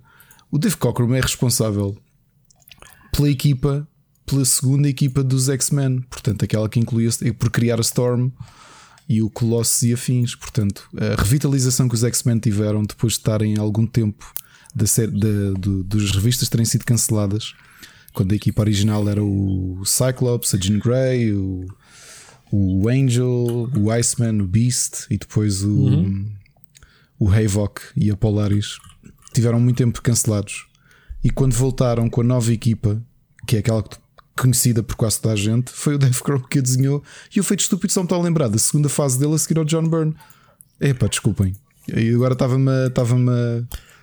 Não, não, Nesta altura já o pessoal mandou áudios Sim, a chamar de parvo. Então Dave Cockrum é que criou a Storm e o Nightcrawler ou, e o Colossus ou Besta. E eu, pronto, está bem. e, e o Sunfire. Bom, e o Banshee. Vamos, vamos a mais dois temas muito, muito Aliás, um tema, porque o outro já falei, que é aquela do não esperem sequelas dos jogos que não foram lançados no lançamento. Um, vamos aqui mais um tema rápido: Lord of the Rings MMO cancelado da, pela Amazon. A Amazon claramente não sabe o que é, que é produção de jogos. Estreia-se na produção de jogos, nos estúdios internos, e quais foram os jogos que eles se lembram de fazer? Exato. MMOs. Tem a, tem a produção. O, tem o. Como é que chama-se? O World. Um, uh, Falta-me aqui Repara que quem eles vão buscar para liderar Pronto. é o, o Colin o New que World. é o diretor do Guild Wars. Guild Wars, que, foi, que era o, o que estava a fazer o MMO do Lord of the Rings. Não, que, não, que estava a fazer Foi cancelado então. E entretanto é ele que está ali. Ah, não, está a fazer. Está a fazer o coisa. O, o, o está a fazer é o New World, é isso. Esse está a bombar. Esse vai entrar agora numa nova fase de testes. Eu até fui convidado, por acaso. Ainda não respondi. Uh, vai entrar numa nova fase de testes. Uh, esse está praticamente pronto. Está só, estão só a final. Mas eles já tiveram Breakaway e Crucible. Tudo jogos é, pá, multiplayer e MMO e o caraças. E o Senhor dos Anéis. Portanto, tem quatro projetos. Cancelam três. Portanto, está bonito. A Amazon Studios. Epá, e como é que eles cancelam Lord of the Rings? Quando eles próprios estão a fazer uma série baseada na, neste universo. Tinham aqui o, o espetacular, quer dizer, tipo série e tens um MMO. Porque já existe um MMO do Lord of the Rings espetacular, ok? Nem sei porque que havia outro, nem sequer sabia se isto estava em estado avançado ou não, ok? Mas estou a ver que é muito diferente. O, o jogaste o Lord of the Rings original é muito parecido com Joguei, o Guild Wars. Eu já contei aquela história curiosa que eu e o Lionel comprámos as expansões todas e tudo o que fizemos foi. Ok, os books. Foi, foi andar a, a pescar. pescar. Tudo o que fiz foi pescar. Aliás, a pescar. estás-me a dar vontade um dia deste de reinstalar o Pá, jogo só para ir lá. Mas um jogo ainda funciona. Sabes que o jogo está associado a uma fase da minha vida uh, muito estranha. Foi quando eu parti a perna e fiquei em casa durante dois meses e foi o jogo que me caiu na altura. Eu joguei muito. Epá, eu adorava o jogo, tinha uma estrutura parecidíssima com, com o Lord, of, Lord com, com o Lovecraft e eu, eu joguei na fase sim, em que sim, ele era sim, pago. ele depois tornou-se uh, free to play. Eu joguei na fase fixe, que é quando os jogos são para coisa. Agora, este, epá, eu estou aqui a ver as screenshots deste Lord of the Rings e o jogo está horrível. Opa, o jogo está. É as screenshots não coisa, devem fazer jus é ao jogo. free to play. E, e onde é que estão os, as expansões que eu comprei? Fazem parte da minha conta ou não? Ah, estás a, entraste na conta. Bem, estou a ver aqui a arte de, das personagens são iguais aos atores dos filmes. Big mistake número 1. Um. Deviam ter maior liberdade criativa para isto, não estar agarrado aos atores. Segundo, o jogo está horrível, meu. Eh, ouviram aqui primeiro, por culpa do Rui, para a semana eu garantidamente vou estar a falar convosco a dizer: Olha, voltei ao Lord of the Rings Online. Já agora, Moca, se estiveres a ouvir isto, instala o Lord of the Rings Online. Seixas, instala o Lord of the Rings Online. Eu já o joguei há muitos anos. Eu nem sei da minha conta sequer. Isso é da Turbine. Esse jogo ainda existe, meu. Quem é que está a suportar Será o jogo? Será que eu joguei isto fora? Não foi no Steam? Será, será que não foi no Steam que fora eu joguei? Não, deve ter jogado no client na altura. Isto agora está aqui no Steam, hum. é? Não, deves ter que sacar o client desse. É pá, eu não consigo jogar isto agora. Eu só acho que é um bocado extemporâneo estares agora. Houve. Se calhar estou a dizer uma grande não, aberração. O jogo um está parado ou não? Lord of the Rings agora uh, teria feito mais sentido fazer um MMO de Game of Thrones na altura que eles começaram a fazer uh, o jogo. Está bem, mas a Amazon tem os direitos do eu sei, eu sei Lord of the Rings, man. Então, tu a dizer que eles estão a fazer séries, então mas faz todo sentido que façam um jogo. Agora, havendo um jogo muito bom de Lord of the Rings, bom 2007, na altura, pá, eu agora não sei se o jogo. Em 2007, se é boé mesmo. Um, yeah, eu tenho o jogo, eu nem sei em que formato se eu tenho, se eu tenho isto em CD, se não tenho. Não me lembro como é que, como é que tinha isto. Nova expansão. Deixa lá aqui olhar bem, já agora. E ver. A nova expansão chama-se War of the Three Peaks. E pá, isto ainda custa 100 parregos. Standard, Standard Edition custa 20 dólares. Queria saber quando é que isto saiu. Tipo, se isto saiu em 2009. Não, o Ultimate Bundle é que custa 100 paus. Não, isso eu tinha, as expansões todas. O último foi o Helm's Deep. Não, eu queria saber era. E saiu quando? Fónix, o teu jogo já não é alimentado com cuidados há 8 anos. Não. Nem instales isso, mano. O nosso Guild Wars Estou 2. à vossa espera, pá. Que aquelas, as expansões são bem difíceis de andar lá sozinho. Não, eu vou. Eu só acho que eu piquei este fim de semana ao jogo, mas não tive tempo. Mas agora despachando, agora só vem o Returnal e depois já não sabemos o que é que vai Pokémon ser mais e, e, eu vou voltar outra vez a jogar. Pokémon Snap, sim. Está bem. Uh, bom, vamos continuar, Ricardo. Desculpa, só uma coisa. Foi aqui no Lord of the Rings que eu joguei, porque eu pelo menos tenho aqui 11 horas de pesca no, no Steam. O que é o achievement? Dizer, ou porque, 11 horas porque no mesmo total. na altura tu, tu jogavas, tu, tu não tinhas cliente, podias jogar isto no Steam, não podias? Associar a conta, porque eu lembro que não era pai quando joguei isto. Epá, eu fui eu, pai em 2013. Eu acho que eu acho que era. Eu jogava no cliente. Epá, eu lembro que foi do, um dos jogos uh, que tinha os mapas interativos na Sim. web para fazer as quests todas e isso eu diverti-me a explorar as coisas. Eu adorava aquele mapa interativo. Nunca vi, acho que um MMO com um mapa interativo tão fixe como era este. Olha, estou aqui a abrir e ainda existe o mapa interativo. Aí que vontade. Olha, se calhar sou eu que vou, mas é jogar eu isto. Epá, acho isto que vou jogar, lá. Eu ainda vou jogar meti, ainda meti uns 50. Bem, Ricardo, livra-te livra de algum ouvinte nosso uh, mandar-nos um áudio a dizer que instalou o jogo para a nós. Malta, não, eu uma coisa. É que eu estou a pensar, eu na altura, porque estava todo entusiasmado, eu pá, eu acho que foi, olha, eu acho que andei a jogar isto antes de sair o Guild Wars 2. O Guild Wars 2 saiu em 2012, será? Claro, mano. O Guild Wars 2 estava na Goody, é man. Isso, é. E, o, e o Lord of the Rings estava no PT Games. Então, repara, nem, nem eu acho que eu isto. Fogo. Ele passou free to play, não foi há muito, foi, foi uns anos depois, deve ter sido para em 2010, não foi? Porque eu comecei a O quê? jogá-lo. Eu comecei a jogar o Lord of the Rings online quando ele passou a ser free to play e tu não tinhas acesso aos mapas todos. Ou seja, só tinhas o mapa inicial para jogar, hum, para jogar o, o jogo. Depois eu não sei porque eu eu, só altura joguei a versão e comprei paga. foi as expansões. Mas isto foi antes do Guild Wars 2 sair. E só joguei a Vanilla, Pois. atenção. Só joguei a Já, Vanilla. já havia Yeah. duas ou três expansões quando eu comprei, porque eu comprei-as em promoção, eu e o Lionel, e estávamos naquela de pá, vamos levar o jogo a sério, e depois não levámos. Íamos para lá para o Skype e, e pescar. O que é que pescaste? Ah, pesquei isto. E havia malta que passava por nós no Shire todos os dias e deixava lá no chat: Olha, vocês não querem fazer. Vocês estão aí todos os dias? E nós, sim. Estavam lá os, os dois tontinhos, Sim, os dois tontinhos à pesca. Já agora está a instalar. Só, só para avisar que está a instalar. Não estou a brincar, estou mesmo a instalar o jogo. Né? Gostei muito, mas acho que o jogo agora está bem da feio, mano. Não levou aqui o tratamento eu fui visitar o do Guild tempo. Wars 1 há pouco tempo, portanto nem digo nada.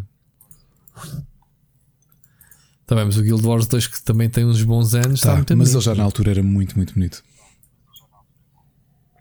Portanto, bom, vamos avançar, Ricardo. Estamos aqui mesmo. Já desistiu, o pessoal já já, desistiu. desligou Que isto é há que tempo. Vamos lá. Me- Mensagem do Agora estávamos aqui, já, já, já nos tínhamos um podcast. esquecido que estávamos a gravar um podcast. Fogo.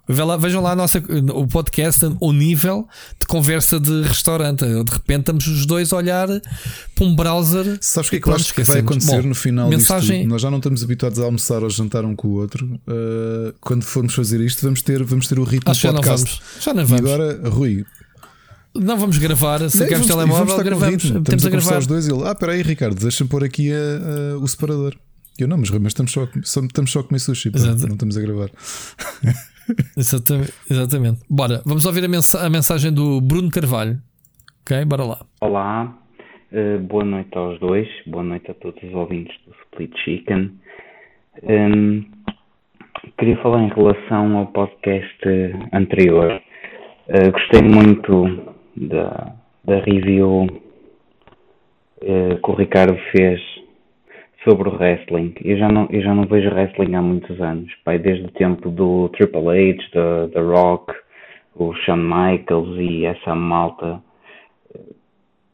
misturado com ah, os comentários do Jerry the King Lawler, com o Jim Ross, na SmackDown o Tez e o Michael Cole, que para mim davam também uma vida diferente ao wrestling. Ah, e este, estes lutadores mais atuais, se calhar também tô- sou um bocado injusto, opá, mas não, não consigo ver aquilo.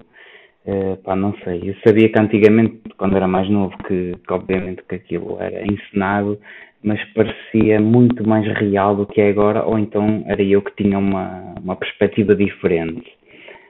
Eh, mas ouvir o, o comentário ou a review do Ricardo, deu-me vontade de, de voltar a ver. Eh, por isso queria-te agradecer, eh, pá, e incentivar também a, a continuares e a falar, sei lá, destes eh, main events ou de, de hum, algum outro episódio que tu aches relevante, porque a mim pessoalmente deu-me vontade de, de voltar a ver eh, wrestling hum, e eu que, que tinha deixado completamente, eh, que achava que antigamente é que era bom. Eh, e uma, aqui uma brincadeira para, para o Ricardo. Pá, como é que tu consegues ter esse look excepcional? Pá, esse bigode à, à mosqueteiro é qualquer coisa. Pá. Eu, se eu se deixar crescer o meu, pareço um ator porno do- dos anos 70. Pá, como é que tu consegues isso? E quanto tempo é que está aí investido? Eh, seja para, para ele crescer e também o tempo que tens que investir para, para o pentear ou para os cuidados que, que tens que ter. Eh, obrigado, continuem o vosso excelente trabalho e ouvimos para a semana. Oh, Bruno, a sério que o podcast chegou ao nível de dicas sobre o bigode do Ricardo.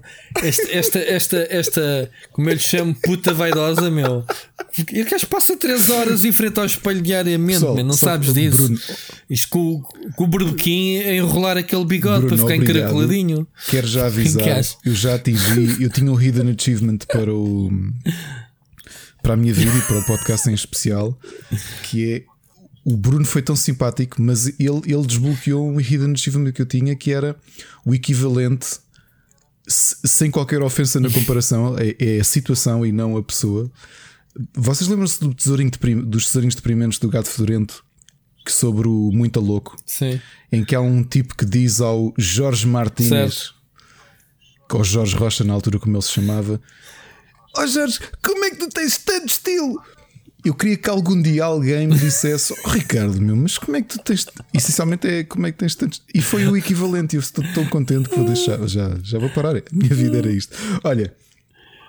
E, e, e, antes disso, pegando a mensagem do Bruno das influências, man, é o que eu digo, man, ai de alguém que mande mensagem a dizer que vai instalar o Se instalarem, digam que eu, tô, eu, eu tenho o jogo instalado. Pepino alguém. Uh, ok, respondendo em relação ao bigode, não demora, não demora muito por duas razões. Uma é que eu comecei a fazer barba aos 13 anos. O, uh, o meu avô e o meu pai também são muito peludos e têm muita barba. Eu tenho muita barba desde os 13. Eu comecei com acne aos 13 anos era difícil me fazer a barba, ainda, ainda naquela barba inicial.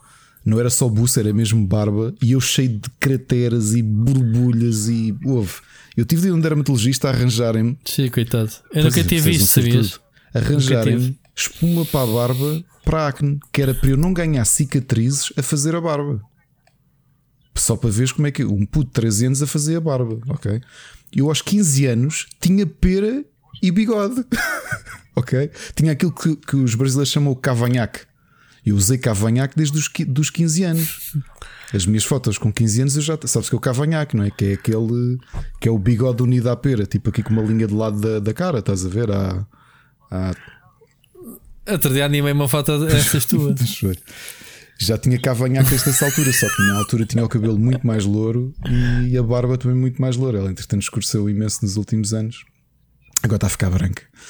Então, deixar crescer não demorou muito. Portanto, isto ali no início da pandemia tive uh, duas semanas sem fazer a barba.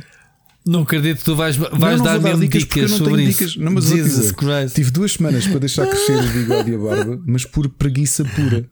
E então houve uma altura que acho que desabafei aqui e também já, já demorou um ano, portanto posso abertamente falar sobre isto. Eu estava à frente da. Eu, eu foi dos dias mais. Uh, desesperantes que tive na pandemia, que estava mesmo, mesmo em baixo uh, mentalmente, mas mesmo, mesmo em baixo.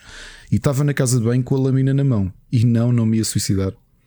Uh, não, não cheguei a esse ponto. Porquê? Mas sabes a vontade que eu tive? Uh, foi de hum, rapar o cabelo, rapar o cabelo, cortar o, o pênis, rapar-me todo. Até, pá, foi assim uma cena. Tive é mesmo... instinto, pá, vou rapar tudo. Estava mesmo a raiva, estava cheio de mesmo raiva mesmo, estava okay. a sentir mesmo, mesmo muito mal e de género, pá, estava, estava mesmo passado. E de repente foi ao contrário. Eu, não, vou deixar crescer o bigode e o cabelo. E, e, então simplesmente aparei a barba de lado e pronto, já tinha bigode e pera e, e a minha barba cresce imenso. Na altura, Ana, quando, quando viu isso, depois encomendou daquelas pomadas os cremes para pôr no bigode, eu não ponho nada. Eu não trato, eu, eh, honestamente, eu não trato nada do meu bigode e da minha barba. Isto é aquela coisa, isto é literalmente natural. Eu não faço nada nisto. Nada, nada, nada. Só às vezes aparo o bigode. Eu... Não, não, não, não, não, não, não. Tu enrolas o bigodinho não, à porra, é que eu já te vi isso é um... na não, câmara é um e tu estás sempre a mexer, tu estás é sempre a enrolar. Ah, tá bem. Um tique enrolares o bigode, é vais ficar com ele. Isso e tenho a mosca. Eu tenho a vais mosca toda esticada para a frente, parece um piercing, porque eu estou sempre com. Pá, não consigo. Não consigo não fazer isto. Já tive reuniões contigo, mente, é, gajo disto, é para quieto, mente, tira a mão da barba, mente. Ali, está ali a enrolar. Eu usei barba dos 15 aos 26 e eu sempre tive estes tiques, sempre, sempre, tique, sempre, sempre mexer na barba, no bigode, não sei o quê. E agora que voltei a ter, não sei quanto tempo, mas, mas uh, olha, eu, para te ser sincero, eu só aparo, eu só aparo o bigode porque como ele cresce muito, uh, epá, às vezes estou a comer sopa e sujo-me todo, parece um porco. A quantidade de sopa fica agarrada ao bigode e escorre assim do nada, parece. Pá, pronto. Só que o meu barbeiro me diz que este, quando eu vou cortar a, a, o cabelo e a barba, o gajo diz assim: é lá, essa, essa barbinha tem com mais sopa que tu. Olha, e em relação ao wrestling, obrigado. Eu, eu tenho a ideia de, como sabes, por causa do meu filho, aliás, ainda há bocadinho vimos o episódio de sexta-feira do, do Friday Night SmackDown. Uh, tem a ideia de fazer pelo menos fazer no máximo os, os especiais assim mais emblemáticos, porque há uns que são medianos. Uh, e gostei da experiência de fazer review da WrestleMania. Um, epá, é o que é. De tu dizeres que parecia mais real, eu vou dizer que é ninho.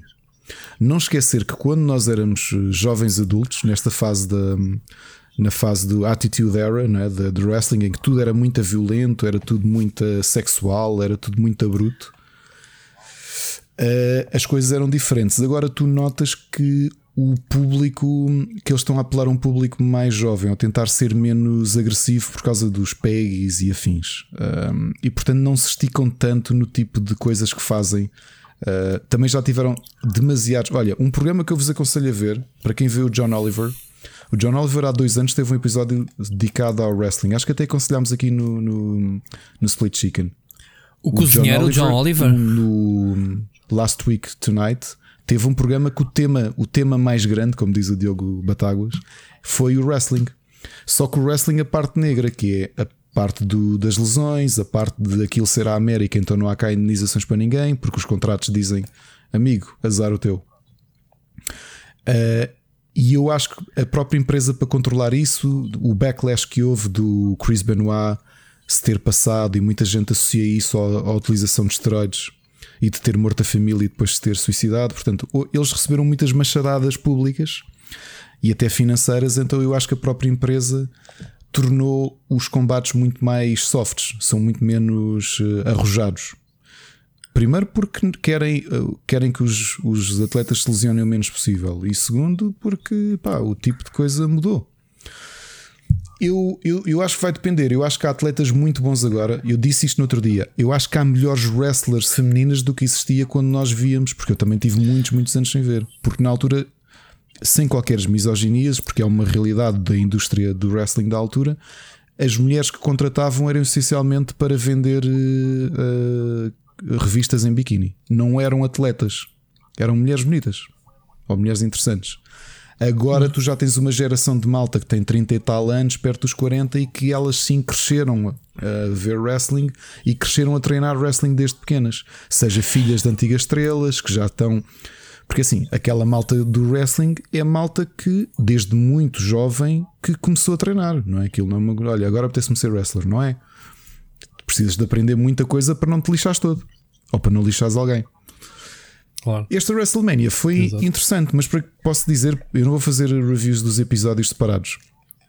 Mas dos dois episódios seguintes ao WrestleMania, que foi o Raw de segunda-feira e o SmackDown de sexta, que só vi hoje, apesar de já estar no Sport TV há uns, há uns dias, uh, foram programas fraquinhos. Portanto, eu acho que nem me sentiria bem a fazer um, uma review. Agora, um evento emblemático, uma, um Royal Rumble, uma WrestleMania, um SummerSlam, pá, se calhar vou fazer aqui uma review curta.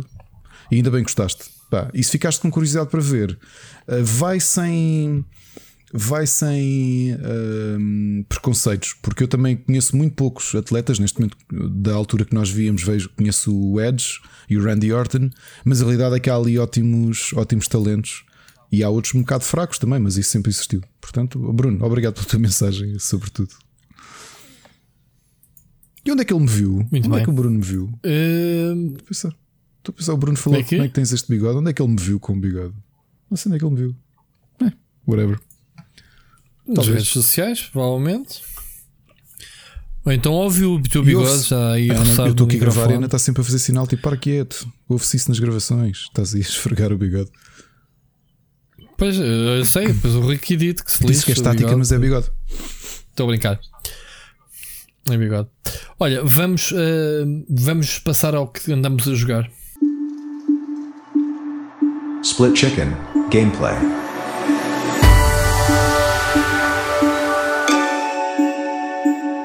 O que é que andas a jogar?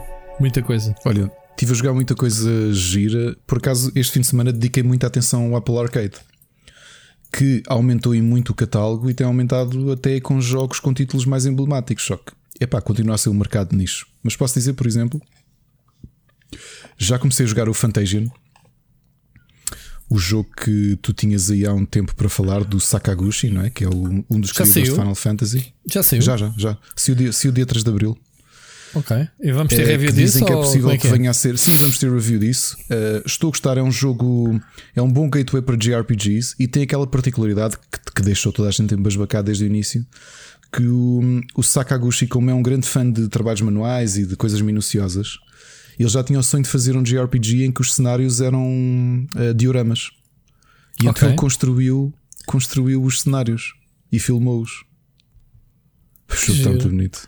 É Muito os, bonito cenários, eh, os cenários são minis? É tudo em miniatura?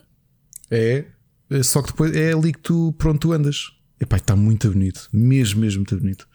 Em termos de combate, é muito clássico, é um JRPG muito clássico. Tem umas ideias interessantes, eh, por exemplo, os ataques.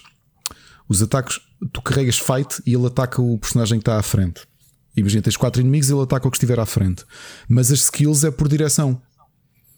Ou seja, tu fazes uma linha, tu apontas o, a skill para onde é que ela vai, que é para tentar dar dano ao máximo de tipos pelo, pelo, pelo caminho. Está muito giro. Pá. Ainda não avancei o suficiente, mas já tinha, tinha-me cruzado com um artigo de alguém a dizer pá, que até a história estava muito boa. Que, que parece ser uma boa forma do, do Sakaguchi Ah, aparentemente o- se despedir de. Se despedir, não é? É, epá, o Sakaguchi é conhecido pelo Final Fantasy, mas olha que ele na Miss Walker tem feito. Eu, eu gostei Sim. muito, por exemplo, do Blue Dragon, eh, quando saiu O Blue Dragon, da oh, 360. houve, eu comprei, eu comprei para Xbox e não, não, não joguei ainda. Tenho ali o jogo. E Mas olha que é muito o- giro. O Lost Odyssey dizem que é muito bom. Eu não joguei.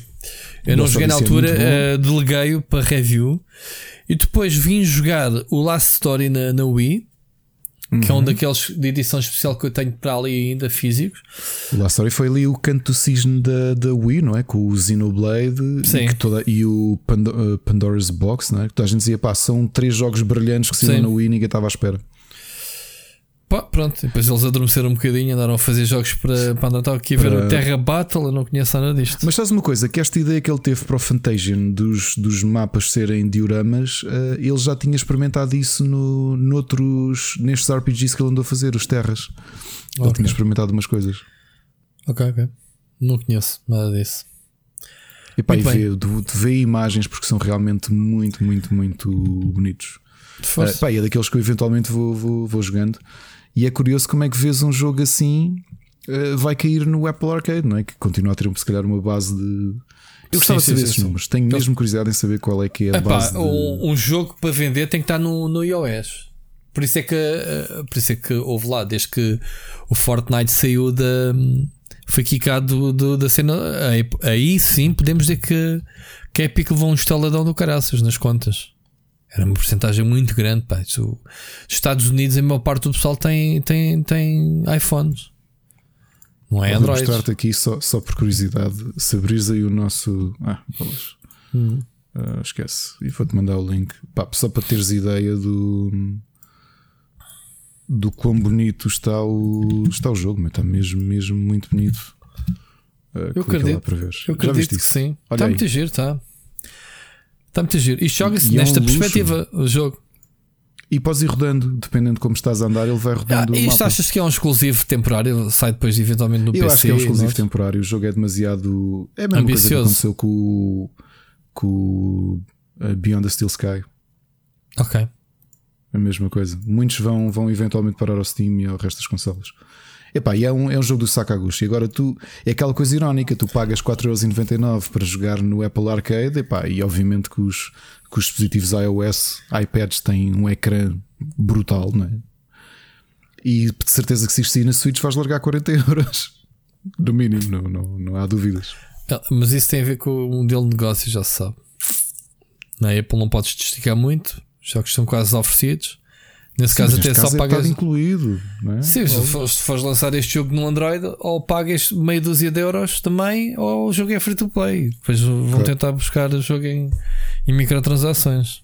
Isto tem a ver com, com, com, com o modelo de negócio. Siga, Olha, continua. outro jogo que joguei lá no Apple Arcade e que me diverti imenso. uh, já tinha jogado um jogo desta série. Tu conheces a série Taiko no Tatsujin, que é aquele jogo da Bandai Namco de tambores. Hum, os tambores têm olhos. É um rhythm game, é um music rhythm game, musical rhythm game. Estás a ver qual é que é? deixa- Deixa-me ver a arte. Ah, sim, pela Se arte. vires a arte, Sim, vais sim, logo sim, sim, sim, sim, sim. Estás a ver? Tem um jogo exclusivo para a Apple Arcade. A Bandai Namco fez um jogo exclusivo, que é o Uhum. Pop Tap Beat. Que está muito a giro. Tem uma lista de músicas brutal. Uh, obviamente tem coisas da Bandai Namco. Tem, tem lá o Moete Hero, que é a música do Captain Tsubasa. Tem o do uh, Evangelion. Uh, Parece-me um parapa de rapper ou caraças. E, e, estranhamente difícil, porque aquilo essencialmente tens duas formas de, de controlar, que é tens as notas vermelhas e as notas azuis. As notas as vermelhas tu tens de bater nelas no centro do tambor, na pele. As notas azuis é no aro. E então, essencialmente, eles dizem que podes carregar fora do, do tambor que conta. E faz isso com um dedo só. Porque as notas grandes de cor tens de fazer com os dois dedos, seja os dois dedos no centro do tambor ou fora do tambor. Epá, e aquilo, depois tens música clássica, muito difícil de jogar naquilo. E o jogo está muito a giro. Mesmo, mesmo muito a giro. Pá, e foi daquelas surpresas porque hum, o Apple Arcade neste mês recebeu uma injeção de jogos exclusivos e muitos deles high profile a nível de, de que empresas é que tiveram a fazê-los. Estás a perceber? Ok, sim, sim. Um... Estás-me quase a convencer a ir comprar um iPhone 12, largar mil paus para jogar estes jogos. Não, para isso jogas um no iPad, não é no iPhone. Ou pronto, gasto 2 mil no iPad, é isso. Tá não esquecer que eu dei que eu dei 300 euros pelo iPad do meu filho em promoção. E jogas lá isto o, tudo? O novo. Isto ele joga, tudo? ele joga. Sim, corre tudo. Perfeitinho. Ah. Perfeitinho. Uh, epá, completamente fora. O meu filho começou a jogar também no Apple Arcade, agora não me lembro o nome do jogo, mas começou a jogar uns jogos de estratégia em tempo real. Aliás, pior, foi o meu filho com quase 3 anos que eu tinha o jogo instalado e começou a jogá-lo. E eu dei por ele e ele está a criar unidades. um jogo de, de real-time strategy game. Como é que se chama-se? Não me lembro, Rui, não me lembro. Não, eu, eu, eu, prometo para a semana digo, mas isto, ah, isto vai conduzir tá aquilo que lista. eu tenho aqui. Okay. Não está aqui na lista. Epá, é relativamente simples. É um real-time strategy game daqueles em que tu tens a tua base, tens de ir conquistando pontos, mas tu não controlas as unidades. Tu crias as unidades e elas, quando tu pedes para eles avançarem, eles vão andando. Uh, não os controlas diretamente, tu escolhes uma direção para eles andarem. Se não podem ficar quietos ou então andam. E o meu filho mais pequeno é que está a jogar, o mais velho viu. É aquilo parece giro, vou começar a jogar. Então houve a jogar um real-time strategy game. Eu, ah é, pá, comecei a vê-los. É, sabes o que é que me está a apetecer jogar? Age of Empires. E então fui jogar no Xbox Game Pass o Age of Empires que eu não tinha jogado, que foi o Age of Empires 3, que é o mais recente. Claro. Tenho ali a edição de colecionador em box. Tens? Tenho. Fupa, que tu. Tenho mais recebi na altura. É, a Microsoft mandava-nos as coisas como deve ser na altura. Para isso, o mais recente. Mais recente é o 4. Uh, estive a jogar o não, 3. O 4 ainda não saiu. O mais recente. Pois é, isso. O mais recente. Okay. Mais recente que foi lançado. Sim. Que foi lançado, exato. Porque é para as pessoas não pensarem, mas este gajo já está a jogar o Age of Empires 4. Não, não o mais recente. Não. Sai este uh, ano, em princípio. O mais recente que, que existe, que existe a Definitive Edition, e eu tinha jogado muito pouco, então agora decidi perder um bocadinho de tempo. Epá, e estava-me a divertir. E foi engraçado que eu estava aqui a jogar, o meu filho estava com o iPad dele a jogar. Esse foi um, foi um salto brutal, graficamente, isso. Sim, o, o jogo dele e veio espreitar. Ah, pá, então. E começou a ver e eu explicar-lhe: ele, pá, pai, podes ir atacar agora? Eu não, filho, não é isso. Eu estou nessa fase, tenho não sei. Porque ele já tinha visto jogar uh, real-time strategy games, percebes? E, e achei piada aos dois deles depois gostam daquilo, gostam de jogar jogos de estratégia, já viste? Boa. O mais velho, não, se calhar, não me admira até por causa dos board games, percebes? Se der uma coisa que faz sentido. E é engraçado ele, ele andar aqui entre. Pá, São cenas exemplo, minúsculas, soldadinhos e isso, se calhar chama-lhes a atenção. Não sei, porque acho que é daqueles jogos online ele, ele depois também depende muito, não é? eu também não jogo shooters, se calhar isso influencia, estás a perceber? Uhum. Se desse a jogar shooters, ele gostaria de jogar Fortnite, mas ele viu umas vezes Fortnite que eu mostrei-lhe e ficou tipo, ok. Agora ah, Fall Guys diverte. O Fortnite ou... não, é, não é assim, mano. O Fortnite são, é, jo é jogo de amigos que puxam o teu puto. Ouve lá, sabes qual é o jogo que a minha filha anda a jogar agora? E não joga, como tu sabes. Anda a jogar o Valorant, aos berros e aos gritos. não estás a, já fui ali várias vezes, tipo, man, para lá quieto. E joga e yeah, está ali no Discord a gritar com o pessoal. Pronto, é isso. Então, e a minha filha não joga. Está a jogar Valorant logo. Já agora, tweet acabadinho de sair há 12 segundos da PC Gamer numa entrevista com o Schaffer, suponho eu. Uhum. Uh, o Psychonauts sai mesmo este ano. Já está jogável e tudo. Oh, é o que vai mas é cagar. Desculpa a expressão. Então, o jogo está tá a ser feito há 10 anos, claro, ele tem que lançá-lo um dia, não é? Portanto, Uh, falando, em, falando em Xbox Game Pass, eu tinha pré-instalado um jogo uh, que era uma das, um dos lançamentos da semana passada, que era um indie chamado Rain on Your Parade, e estou a adorar o jogo. O conceito é muito diferente. Tu és uma nuvem uh, e tens. As missões são todas diferentes. Por exemplo, a primeira é tens de encharcar os noivos. tens de chover no casamento e tens de molhar os noivos. E o, o bónus dessa missão é molhar todos os convidados. Uh, depois tens outra que é. Qual é que era também? Pá, só cinco ideias muito parvas. a gente acho que falou percebes? nesse jogo da outra vez.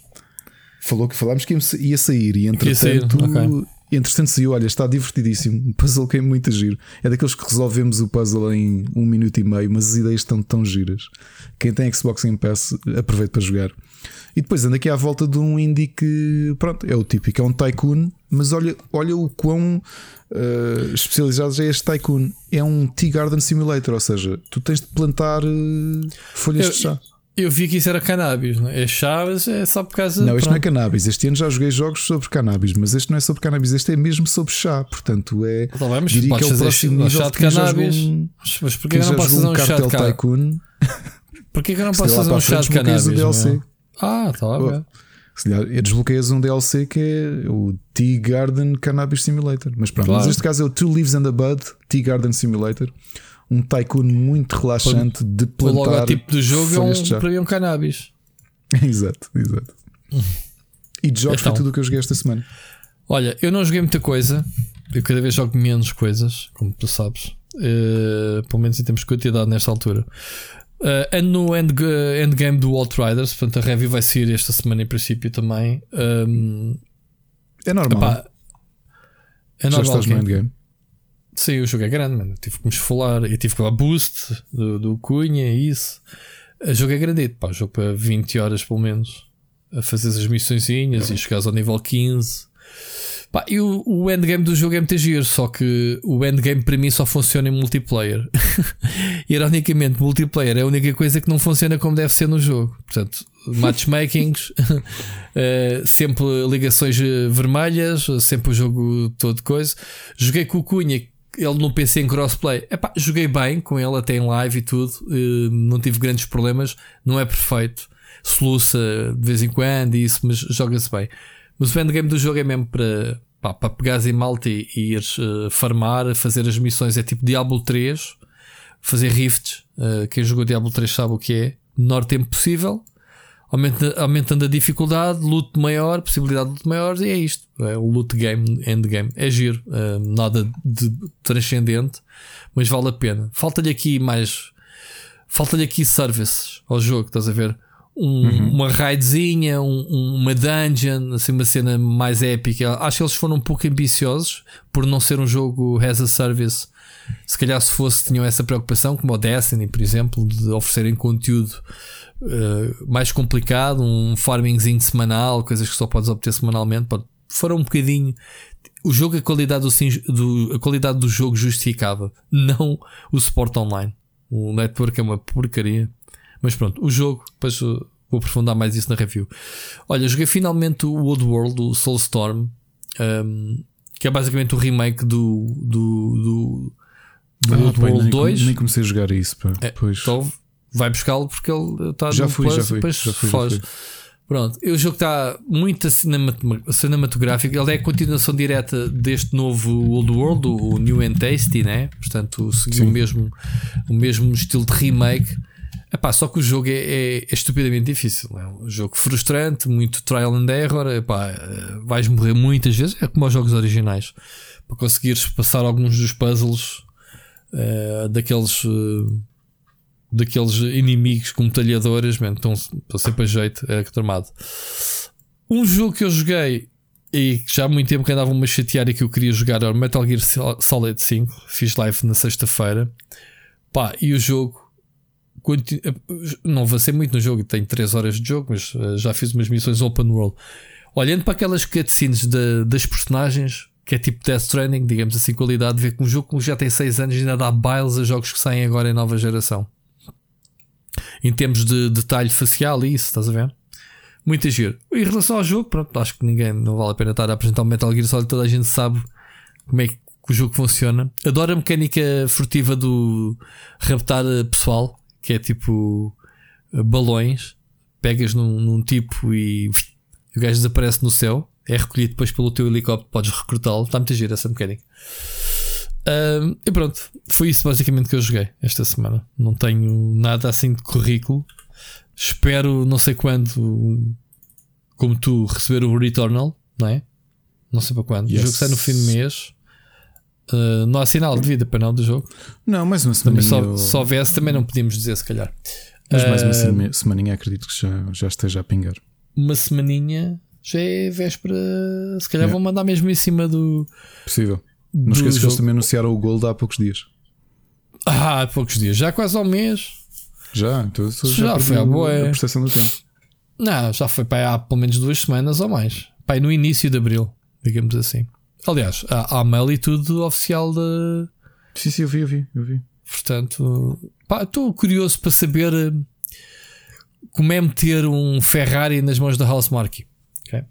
Eh, Estou muito curioso para saber como é que eles passam da especialidade que é que é os, os, os chamados Twin Sticks Shooter, né? E a fazerem um jogo o AAA. Olha, tenho aqui o mail do dia 25 de março. Portanto, está quase ao mês, Ricardo, tinha razão Pois é. Que foi para Gold. Ah, portanto, na altura logo falaremos do jogo. Recomendações. You make me move, you make me dance. Recomendações da semana, Ricardo. Podes começar rápido, que já estamos a passar o nosso tema e temos agora às 3 horas. Olha, As tre- eh, as três horas de recomendações da podcast. semana de séries e pá, continuo a ver eh, Oz, estou completamente investido em Oz eh, e portanto não, não, não, não consegui mergulhar nada novo, mas tenho uma sugestão de um filme, especialmente para quem tem eh, crianças em casa ou quem gosta de filmes de animação. A Netflix acabou de estrear um filme muito engraçado chamado Arlo the Alligator Boy. Eh, os personagens, a, anima- a ilustração e a direção artística faz lembrar muito hum, animação uh, dos anos uh, 40, uh, aquele, aquele estilo que o Cuphead também foi, se foi inspirar muito, com as íris, as íris pretas, mas depois recortadas com um triângulo. Uh, é um jogo muito giro, assim, com pronto, que segue a vida de um rapaz que é um rapaz jacaré. Uh, a história está muito gira, os personagens são muito freaks, a história também é um bocado freak, mas é um ótimo filme de animação, gostei imenso. Vi na versão portuguesa, é meio musical, muito musical, tanto que quem faz a voz do Arlo na versão portuguesa é o FF. Uh, pá, e, o rapaz, ele canta muito bem o FF. Gosto só não da carreira dele, das músicas dele, eu não acho piada, mas que ele é um excelente cantor, é.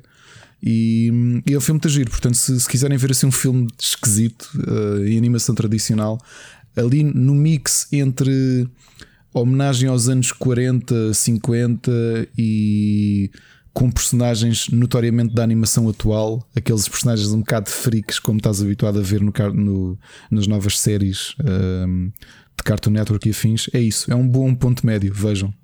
Ok, de resto, ver aqui o trailer, nenhuma estou a sugestão. achar bastante piada à arte, sim. Muito Uhum. giro.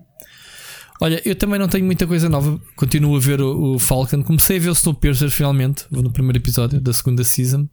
Portanto, não tenho opinião. Vi foi um filme que saiu, acho que este fim de semana eh, no Netflix, chamado Love and Monsters, que até estava no top número 1 até. Ok. Ehm, pá, basicamente, com, o, o filme é com é com aquele, aquele rapaz que faz de Peter eh, Jackson, não é Peter Jackson, é Jackson qualquer coisa, filho do o filho Do do. Deus, do Zeus, sim. Sim, Pronto, é com esse ator, não sei o nome dele, e é com aquele, que aquele Michael Rook, acho que é assim que ele se chama, aquele faz sempre de vilão. É Michael Rook, não é? Michael Rooker, é. Sim, sim, Rook, sim, sim, sim. Que esteve no, no, no Walking Dead. Não, o Mickey Rook. Não, o Michael Rooker, sim, o Michael O Rooker, sim. Michael Rooker, né? Uh, pronto, que, entra no, no Guardians of the Galaxy, que faz aquele da Crista. Uh, Sim, é, o, é o. Michael Rooker. Pronto, é com ele. Pronto. Um, e então, um, o que é que é o filme? É, é um filme assim meio teen. É um filme de amor e de monstros, como diz o título. Basicamente, basicamente o mundo acabou. Ok? O que é que acontece? Há um meteorito em, em direção à Terra que vai esmagar a Terra e que, obviamente, a população mundial une-se para destruir o meteorito. Então, o que é que eles se lembraram? Mandaram tudo o que era bombas nucleares e mísseis e o caraças a disparar contra de forma coordenada com o meteorito. Obviamente, deu bosta, efeitos secundários, as armas químicas que eram, né, esses mísseis e o caraças, acabou por eh, causar radiação no planeta todo e que a bicharada começou toda a desenvolver-se. eh, insetos começaram-se a transformar em monstros gigantes, tipo, tipo a comer pessoas e basicamente o que resta destruiu 95% da população. Pronto, isto é a sinopse do, do filme. O pessoal que se salvou, como sempre, os outros 5%, estão refugiados em bunkers e essas cenas tipo Fallout. E então, o filme dá um salto de 7 anos e é basicamente a história de um casal que se separa nessa, nessa cena. Ele vai para um bunker e ela vai para outro, e o chaval continua, que é ele, continua a gostar dela. E passado 7 anos, e às vezes falam sem rádio, lembra-se: é pá, eu vou ter contigo. A cento e tal quilómetros de distância, só que ele era o excomungado do grupo, que era o gajo fraquito, o gajo que eh, congelava frente ao perigo. Era impossível o gajo ver um bicho à frente, em vez de reagir, era logo comido. Pronto, ninguém o deixava sair à rua. Ele um dia mete na cabeça que sai para ir encontrar a, ex-namorada, a namorada, pronto, que se afastou, e é basicamente essa a história. É uma road trip, digamos assim, dele a passar pá, por N aventuras, monstros, muitas. Vai, é, o filme é nojento. Fica já aqui. É um filme teen, mas aquela, aquela bonecada toda que são os monstros, desde sang- sanguessugas gigantes hum, a uma abelha tão freaky que anda debaixo da terra, uma abelha mãe. E esse gajo, o Michael Rook, é uma personagem que o ensina a sobreviver neste novo mundo, digamos assim. Portanto, é isso, é um filme de sobrevivência dele, da viagem dele. É um filme giro. Uh, não, se calhar não aconselho ver com os teus filhos. É um bocadinho mais. O filme tem. Tem assim uns monstros muito africos, mas depois são capazes de ter pesadelos. Vê por ti primeiro o trailer Ok. e depois avalias. Mas tem os monstros muito. A Mónica arrepiou-se. Epá, e depois tem muita nhanha. Estás a ver? Muita cena de baba dos bichos. Yeah, coisa bem nojenta. Enfim, mas é, é, é, giro, é engraçado o filme. É um filme de domingo à tarde. Fiz a regra tal como, como eu vi, domingo à tarde. Cumpri a tradição e, e pronto. Deixo aqui esta, esta dica se quiserem ver. Há um filme novo que eu descobri este fim de semana, Ricardo, que eu quero ver, ok? Que se chama-se Nobody. Ok? Nobody? Ok. Nobody. Podem já anotar, malta. Não, não me interessa onde é que vocês vão encontrar o filme, não é? Mas é um filme chamado. Eu ainda não vi, quero vê-lo. Ah, e sabes com quem é? É com o Saul. Ok? Ok. Saul, que não faz mal a uma mosca, dirigido pelo gajo do John é. Wick. Já sei qual é. Que ele, eu já vi o trailer. No autocarro ele É- a aviar não sei é brutal. né? É, é vi. brutal o trailer. Eu Já também só vi, vi o trailer. vi. Portanto, vi. pesquisem Nobody. E, e quem, é que, quem é que tu és? Nobody. E acho que o gajo é mesmo um gajo que vai enviar fruta ao filme todo. Bem, estás a ver o John Wick.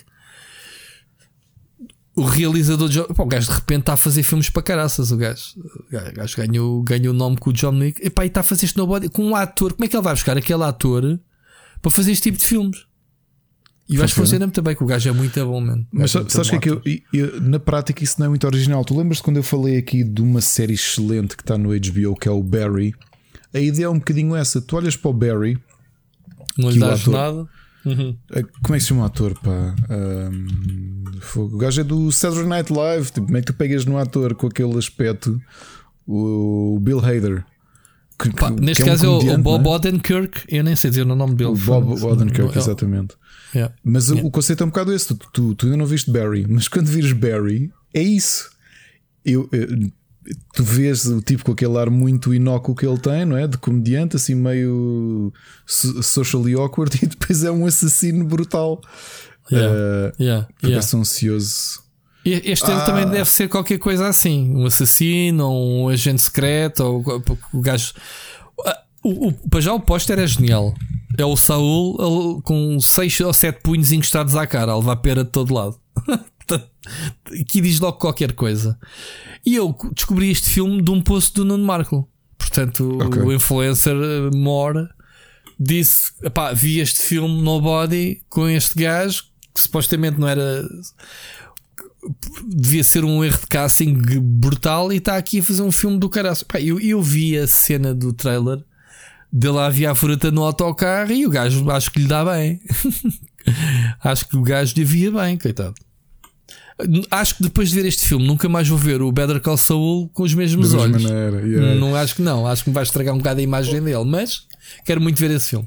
Olha, Rui, hoje tivemos uma boa notícia também. 14 de maio, apontem, estreia a segunda temporada de Love, Death and Robots. Ah, das animaçõezinhas, das curtas. Garantido já que a terceira season sai em 2022 uh, pela Netflix. E também uma informação: a Netflix vai continuar a, a testar aquele sistema de mudar a ordem do, do- da exibição da série para ver quais é que vão gerar mais cliques.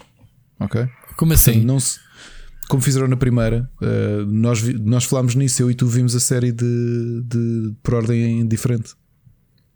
Ah, opa. Então, mas aquilo também é uma série de antologia, os episódios não têm, não são ligados.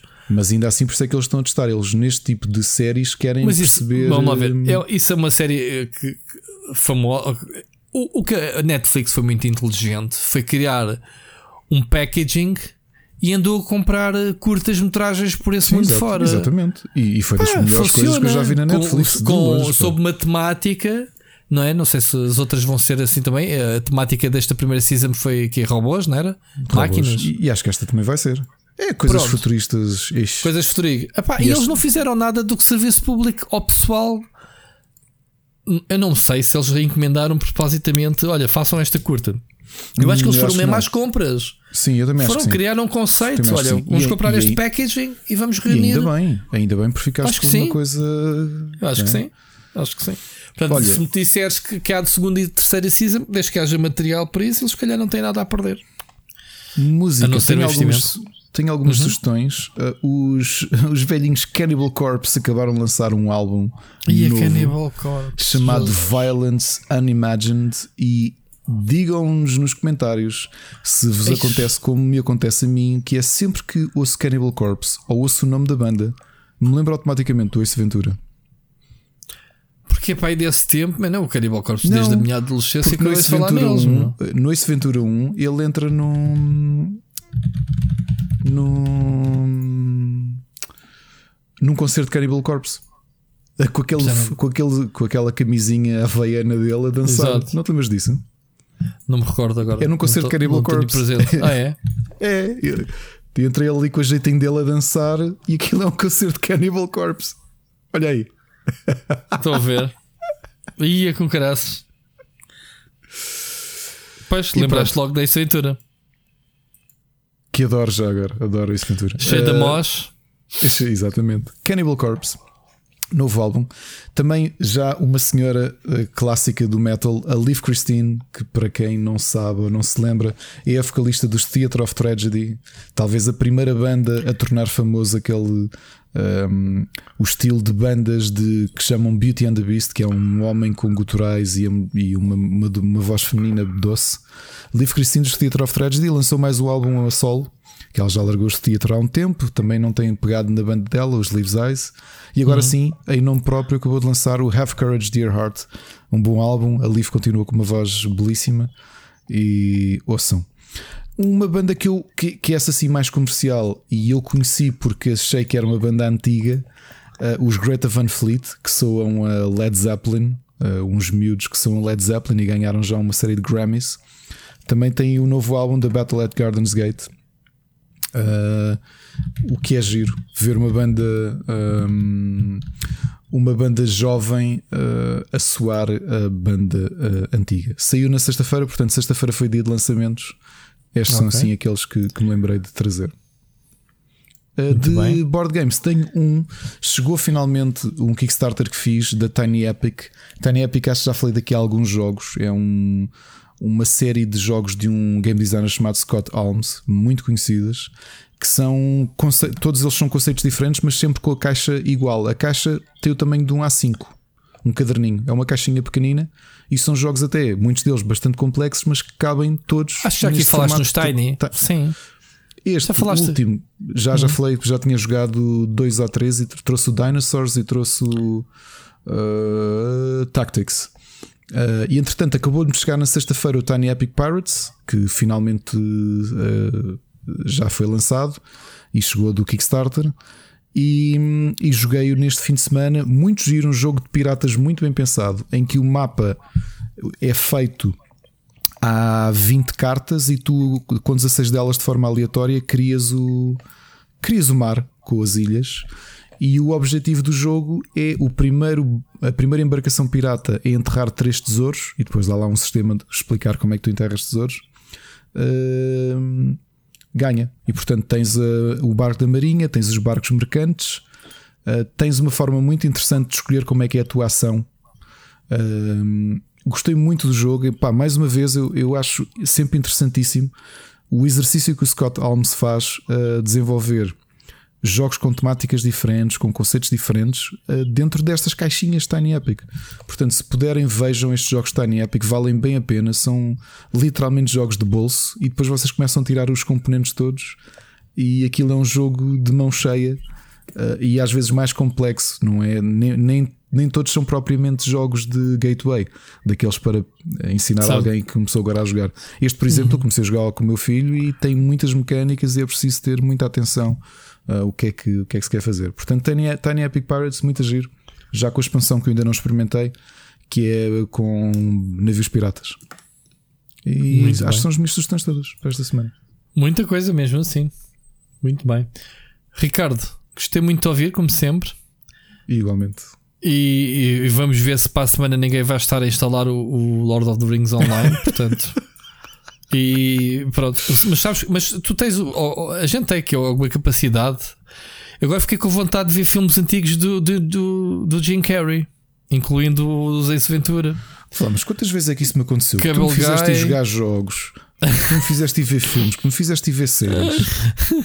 Olha, insistir eu com não o The Wire, descobri que há pelo menos três pessoas que nos ouvem, eh, amigos que, que nos ouvem e que depois da insistência foram, foram ver The Wire e um deles já acabou. Devorou aquilo em duas semanas. Acredito. Acredito que sim. Aliás, estás a ver The Wire também, não estás? Ou não? Epá, depois não lhe peguei mais, eh, chateei-me, comecei a ver a quinta série.